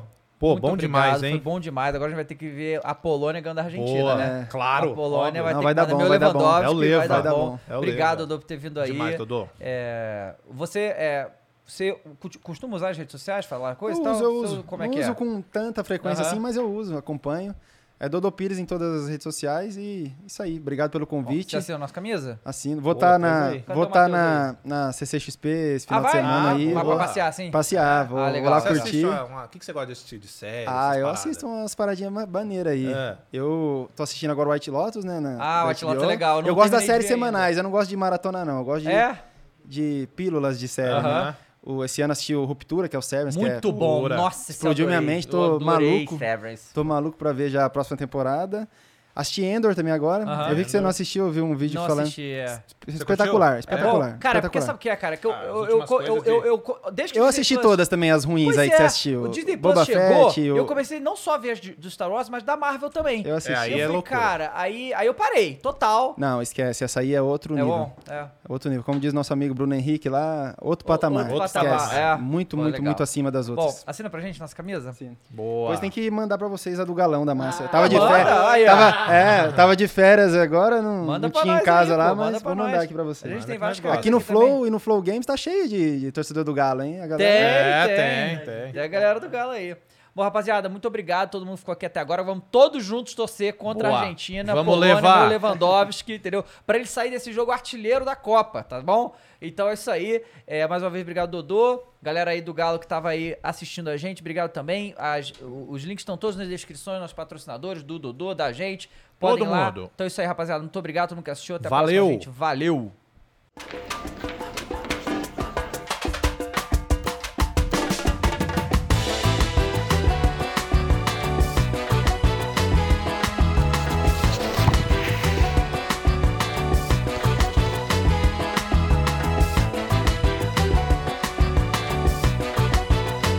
Vem pra Bet Nacional, a Bet dos brasileiros. Lucky Land Casino asking people what's the weirdest place you've gotten lucky? Lucky? In line at the deli, I guess? Aha, in my dentist's office. More than once, actually. Do I have to say? Yes, you do. In the car before my kids' PTA meeting. Really? Yes. Excuse me, what's the weirdest place you've gotten lucky? I never win and tell. Well, there you have it. You can get lucky anywhere playing at LuckyLandSlots.com. Play for free right now. Are you feeling lucky? No purchase necessary. Void where prohibited by law. 18 plus. Terms and conditions apply. See website for details.